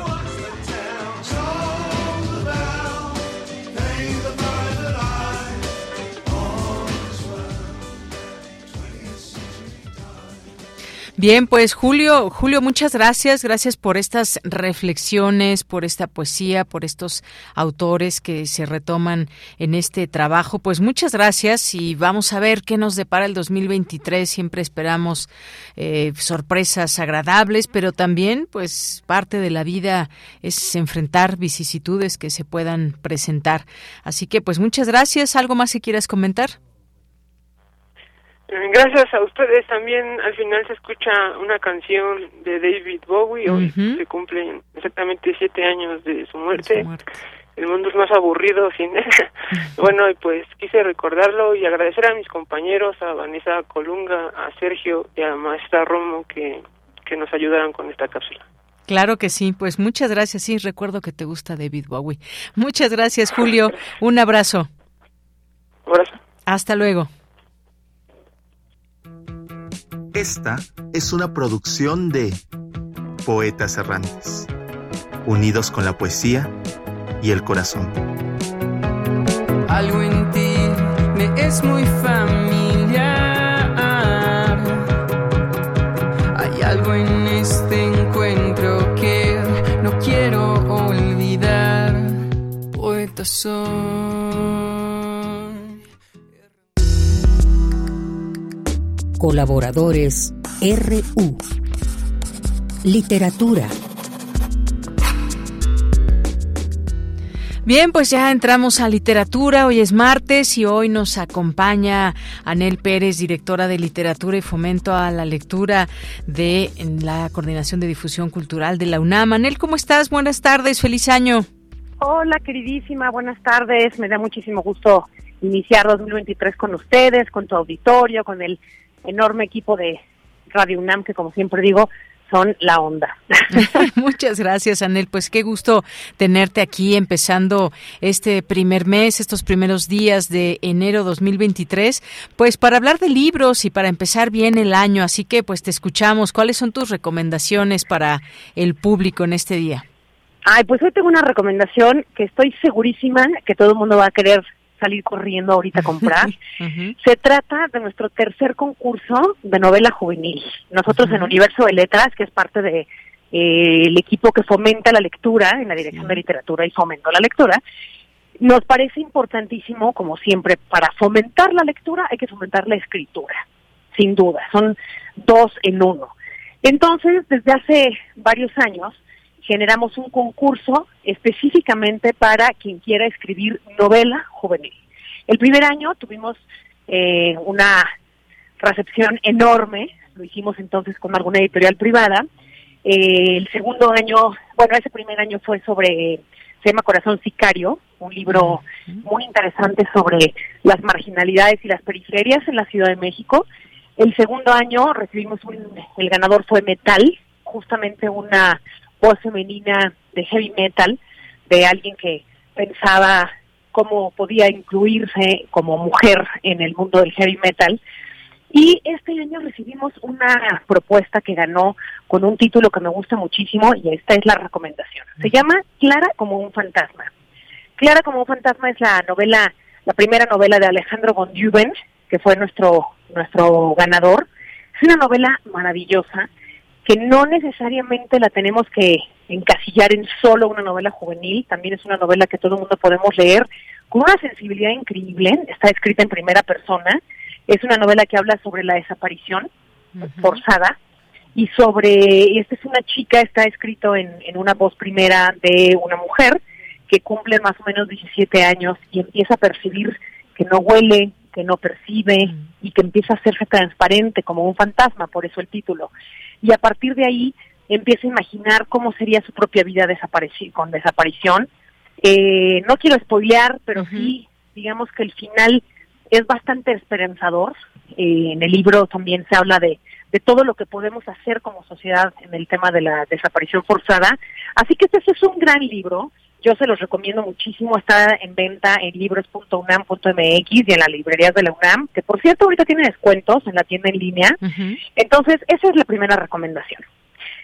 la segunda es, eh, por supuesto, Annie Arnaud, nuestra recién ganadora del Premio Nobel de Literatura, una mujer francesa maravillosa que hay que leer sí o sí. O sea, más que una recomendación, casi es una petición al auditorio a que la conozca. Eh, de Annie Arnaud en particular, eh, bueno, hay muchísimas obras de ella, es una escritora muy prolífera, ella se autodefine como una escritora feminista a partir de la escritura del yo, que también es interesante, y yo les recomendaría muchísimo una empezar por una novela muy chiquita que se llama El lugar. El lugar habla sobre cómo una chica, ella, en una familia, empieza a distinguirse de sus padres porque ella es universitaria y sus padres no. Y me pareció que para estudiantes de la UNAM coinciden en este tipo de contextos nos puede parecer fascinante. Ella empieza a identificar que su lenguaje su padre no lo entiende, ¿no? Entonces, cómo este lenguaje empieza a marcar una diferencia familiar, es una fascinación todo el libro. También habla muchísimo de las posibilidades educativas que tenemos sobre nuestras emociones, cómo hablamos de las emociones o cómo no las hablamos en familias, sobre todo en temas de hombres, ¿no? Y de paternidades y paternajes. Entonces creo que vale muchísimo la pena Por cierto, y no sé, Deyanira, si me des chance de de una vez anunciar que vamos a tener un taller de lectura. Sí, de una vez. Sí, vamos a tener un taller de lectura sobre Annie Arnaud, justamente por eso todo el mundo lo estamos leyendo ahora acá.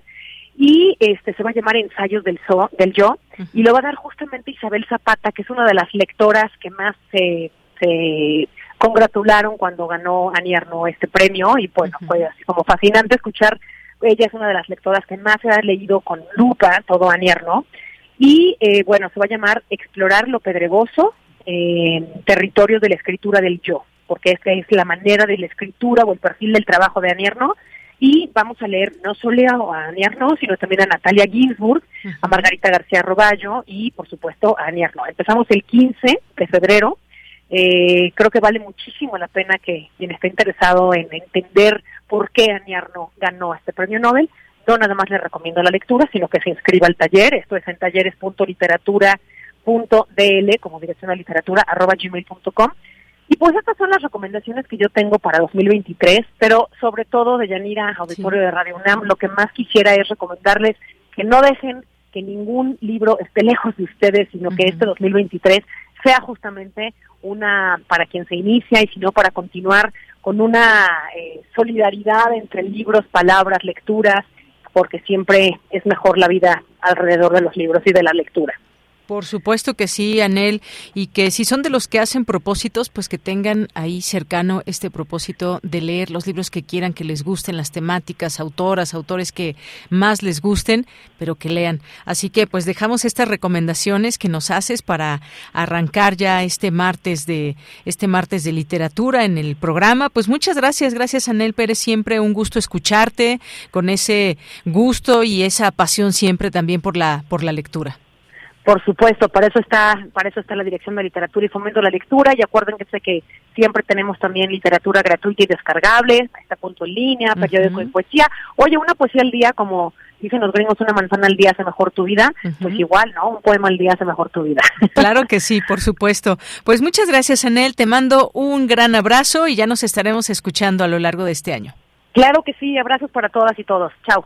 Hasta luego. Gracias, Anel Pérez, directora de Literatura y Fomento a la Lectura de la UNAM. Muchas gracias por estas recomendaciones que espero que las hayan anotado. Anier, ¿no? Que bueno, pues puede ser cualquiera de sus libros también, que como ya nos decía, Anel Pérez tiene una eh, vasta obra. Y este libro declara como un fantasma de Alejandro Fonduben Padilla, que pues es parte de la novela juvenil, que desde ahí que participan también con muchas otras propuestas. Bien, pues continuamos continuamos. Nos vamos a Cultura. Cultura RU.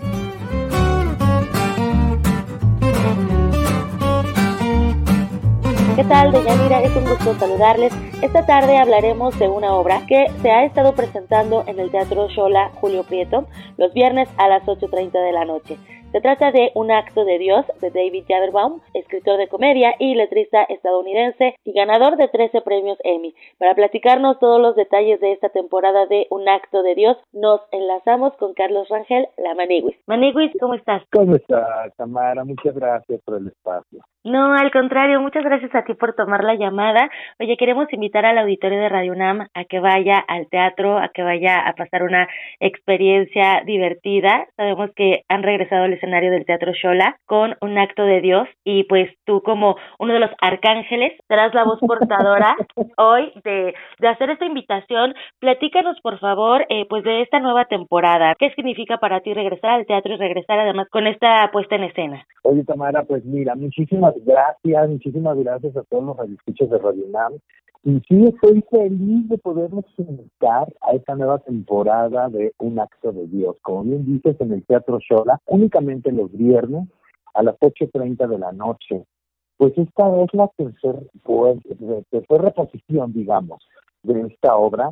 Eh, Horacio Villalobos ya la había eh, montado antes y después se hizo una reposición especial para streaming en la época de la pandemia, ¿no? Hace hace más de, de, de medio y en esta ocasión se modificó eh, un poco la obra y el texto de David Jaberbaum, obviamente bajo su, su, su este, vigilancia y autorización, porque en esta ocasión se integran los personajes de la Supermana y de Manigui como los arcángeles que acompañan a Dios a bajar a la tierra y dar los nuevos diez mandamientos. Otra vez se reencarna en Horacio Villalobos Dios, suavecito de Dios, porque no tiene buen gusto, porque cómo se vuelve a reencarnar en Horacio Villalobos, pero bueno, él se vuelve a reencarnar en Horacio Villalobos y a través de él le dice a todos los mexicanos y al mundo en general cuáles son los nuevos diez mandamientos, porque ya los que tenemos, pues ya, son caducos, Tamara, ya, además nadie los pela mucho. Entonces ya necesitamos como humanidad nuevos diez mandamientos en donde, amén de, de, nuestro humor este, generis, ¿no? Porque, porque desde Gallola siempre se ha caracterizado por ese humor característico. Eh, también a través de, este texto maravilloso de, de y, y, la dirección de Pilar Bolívar, invitamos al público no nada más a reírse, sino a reflexionar un poco sobre nuestro desempeño tan especial que hemos tenido la humanidad en este mundo, ¿verdad? Que siempre pensamos que, que, que todo está en manos de Dios, que muchas veces nunca nos acordamos de él y cuando tenemos una bronca siempre lo, lo estamos estamos recurriendo este estamos muy mal acostumbrados como humanos para decir y también los mexicanos sobre todo para decir ay primero Dios o Dios quiera y dejando bien claro Dios que yo por qué pues hagan ustedes también su chamba no todo me lo dejan a mí. Este es, es, es en verdad un, un una obra y un espectáculo increíble eh, de primera calidad, quiero que, eso lo sepa el público, que van a sentarse durante casi dos horas a, a, ver un espectáculo inteligente, un espectáculo de con un vestuario impecable, con una escenografía espectacular, una iluminación padrísima, y que no nada más van a quedar satisfechos, sino que, vuelvo y repito, van a reflexionar un poco sobre qué es lo que hemos hecho, los humanos en este mundo y, a veces eso nos simbra, ¿no? Nos simbra porque porque dices, ay, creo que no me he portado tan bien y no con nadie más, conmigo mismo y, con este mundo, ¿no? Entonces, pues es un buen pretexto también para regresar al teatro después de tanto tiempo que estuvimos de encierro y ahora nuevamente tenemos la dicha de estar en, un espectáculo presencial y, nosotros como equipo de Desde Gallola, que llevamos más de 20 años trabajando juntos, tener la posibilidad de regresar a un escenario juntos, Horacio Villalobos, Daniel Vives, la Supermana y yo, la Manigui, Carlos Rangel, la Manigui, nuevamente estando juntos en un escenario eso en verdad que es muy gratificante porque podemos estar cerca del público que nos ha seguido durante tanto tiempo, Tamara. Eso es padrísimo, padrísimo, padrísimo. Claro, sin duda. Y justo eso es lo que lo que te iba a preguntar, Maniguis. ¿Cómo ha sido el ahora estar totalmente en vivo, no en este escenario, en un momento que solamente ocurre una vez? Porque a pesar que es la misma obra, pues obviamente también la energía es diferente, el público es diferente. Para la gente que nos escucha, Maniguis, y que por supuesto muchos crecimos eh, eh, viendo desde Gallola en televisión de paga, y, y por supuesto también eh, vimos toda toda esta transformación, ¿no? ¿Cómo ha sido para ti pues este camino durante más de dos décadas, ahora llevarlo al teatro y repito en, en este eh, momento y, y espacio irrepetible? Ay, cámara, cuando nos dicen eso yo me siento como el tío Gamboín. Y entonces ya cuando digo el tío Gamboín, entonces ya dejo de ver mi edad porque ya quién se acuerda del tío Gamboy, ¿verdad? pues, pues yo me acuerdo de ti en mi adolescencia, imagínate. no, qué bendición, qué bendición en verdad el que podamos decir esto. No cualquiera puede decir que que los personajes han, personajes han estado vigentes durante más de dos décadas y que seguimos en la preferencia del público eh, aquel que nos seguía y nuevo público que nos descubre también. Y eh, eh, recordemos que hace más de 20 años vivíamos otro México, cuando desde Gallola nació era otro México, respirábamos otro México. Eh, por decirte, no podíamos imaginar ni siquiera que fueran legales los matrimonios entre personas del mismo sexo, que hubiera la posibilidad de una adopción homoparental, este, eso y muchísimas otras cosas que, que, que han, que han trascendido, ¿no? A lo largo de estos casi 20 años o más de 20 años. pero que también nosotros como, como grupo y como equipo hemos también tratado de evolucionar al ritmo de, de, este mundo que, se nos está planteando. Y eso no es otra cosa más que pues el apoyo y la preferencia del público. Ahora, por ejemplo, a través del, del podcast de Farándula 021, ¿no? Estamos nosotros ahí muy en contacto con, con nuestra gente, pero qué mejor que en un acto de Dios, una obra presencial en el Teatro Xola todos los viernes a las 8.30 de la noche. Ahí podemos estar aquí en la Ciudad de México, ahora que se, que se acercan estas fiestas de Sendrina y que mucha gente viene aquí a México de vacaciones, es muy, muy buen pretexto para encontrarnos ahí en el Teatro Xola. Y, y también nosotros con toda la disposición y abiertos para ir a sus ciudades. Así que empresarios, pónganse listos, llévenos solamente a, recorrer nuestras preciosas ciudades de, México y que y que tenemos muchísima gente que nos quiere y, después de tanto tiempo me en decir eso y, y no por eso dejamos de estar nosotros conscientes de que el público merece un buen espectáculo, un espectáculo de calidad el que se ha tratado como un público inteligente que siempre desde hace más de 20 años, y repito, nosotros hemos visto así al público, como un público inteligente que le gusta que le digan las cosas tal cual son y no que los traten como, como gente de rápido consumo. No, no es así. y esta, esta obra no es la excepción, definitivamente. No, y bueno, ahí están nada más los 20 años de trayectoria, ¿no? Han formado un gran equipo, también se distinguen por el arduo trabajo que han realizado durante este tiempo. Qué bueno que mencionas también esta otra parte, ¿no? De, de cómo hace 20 años era nuestro México, ahora cómo ustedes se están desempeñando en la actuación y bueno, también en otros en otros aspectos de los medios de comunicación y que siempre han estado cerca de la gente y por supuesto, Maniguis, hacemos la, la invitación a nuestro auditorio a que acuda a ver un acto de Dios, como bien decías, para reflexionar qué hemos hecho o qué hemos dejado también de hacer y no dejar todo en las manos de Dios, ¿no? Aquí es, y, vamos a ver cuál de estos nuevos diez mandamientos nos acomoda mejor. Y van a ver que sí les van a acomodar.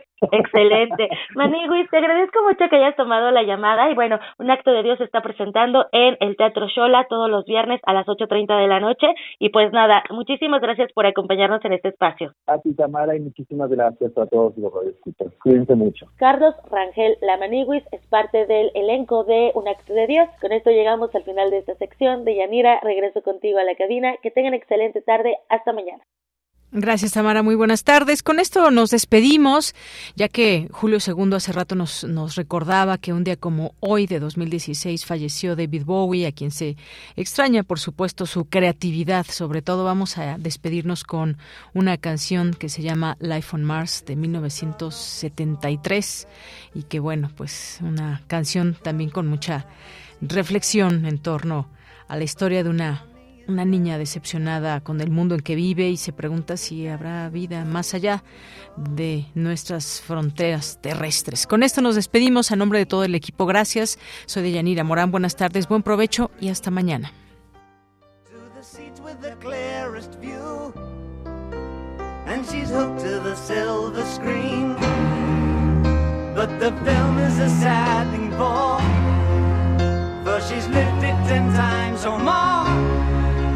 She could spit in the eyes of fools as they ask her to focus on sailors fighting in the dance hall. Oh man, look at those cavemen go. It's the freakiest show. Take a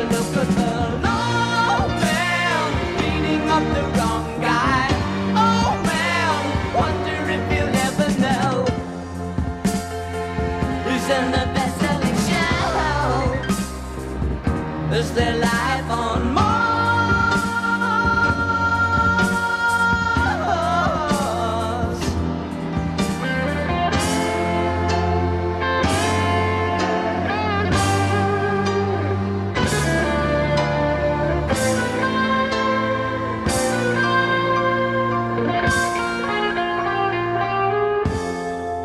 It's on America's tortured brow Mickey Mouse has grown up a cow. Now the workers have struck for fame. Radio UNAM presentó Prisma RU. Una mirada universitaria sobre los acontecimientos actuales. Prisma RU. Relatamos al mundo.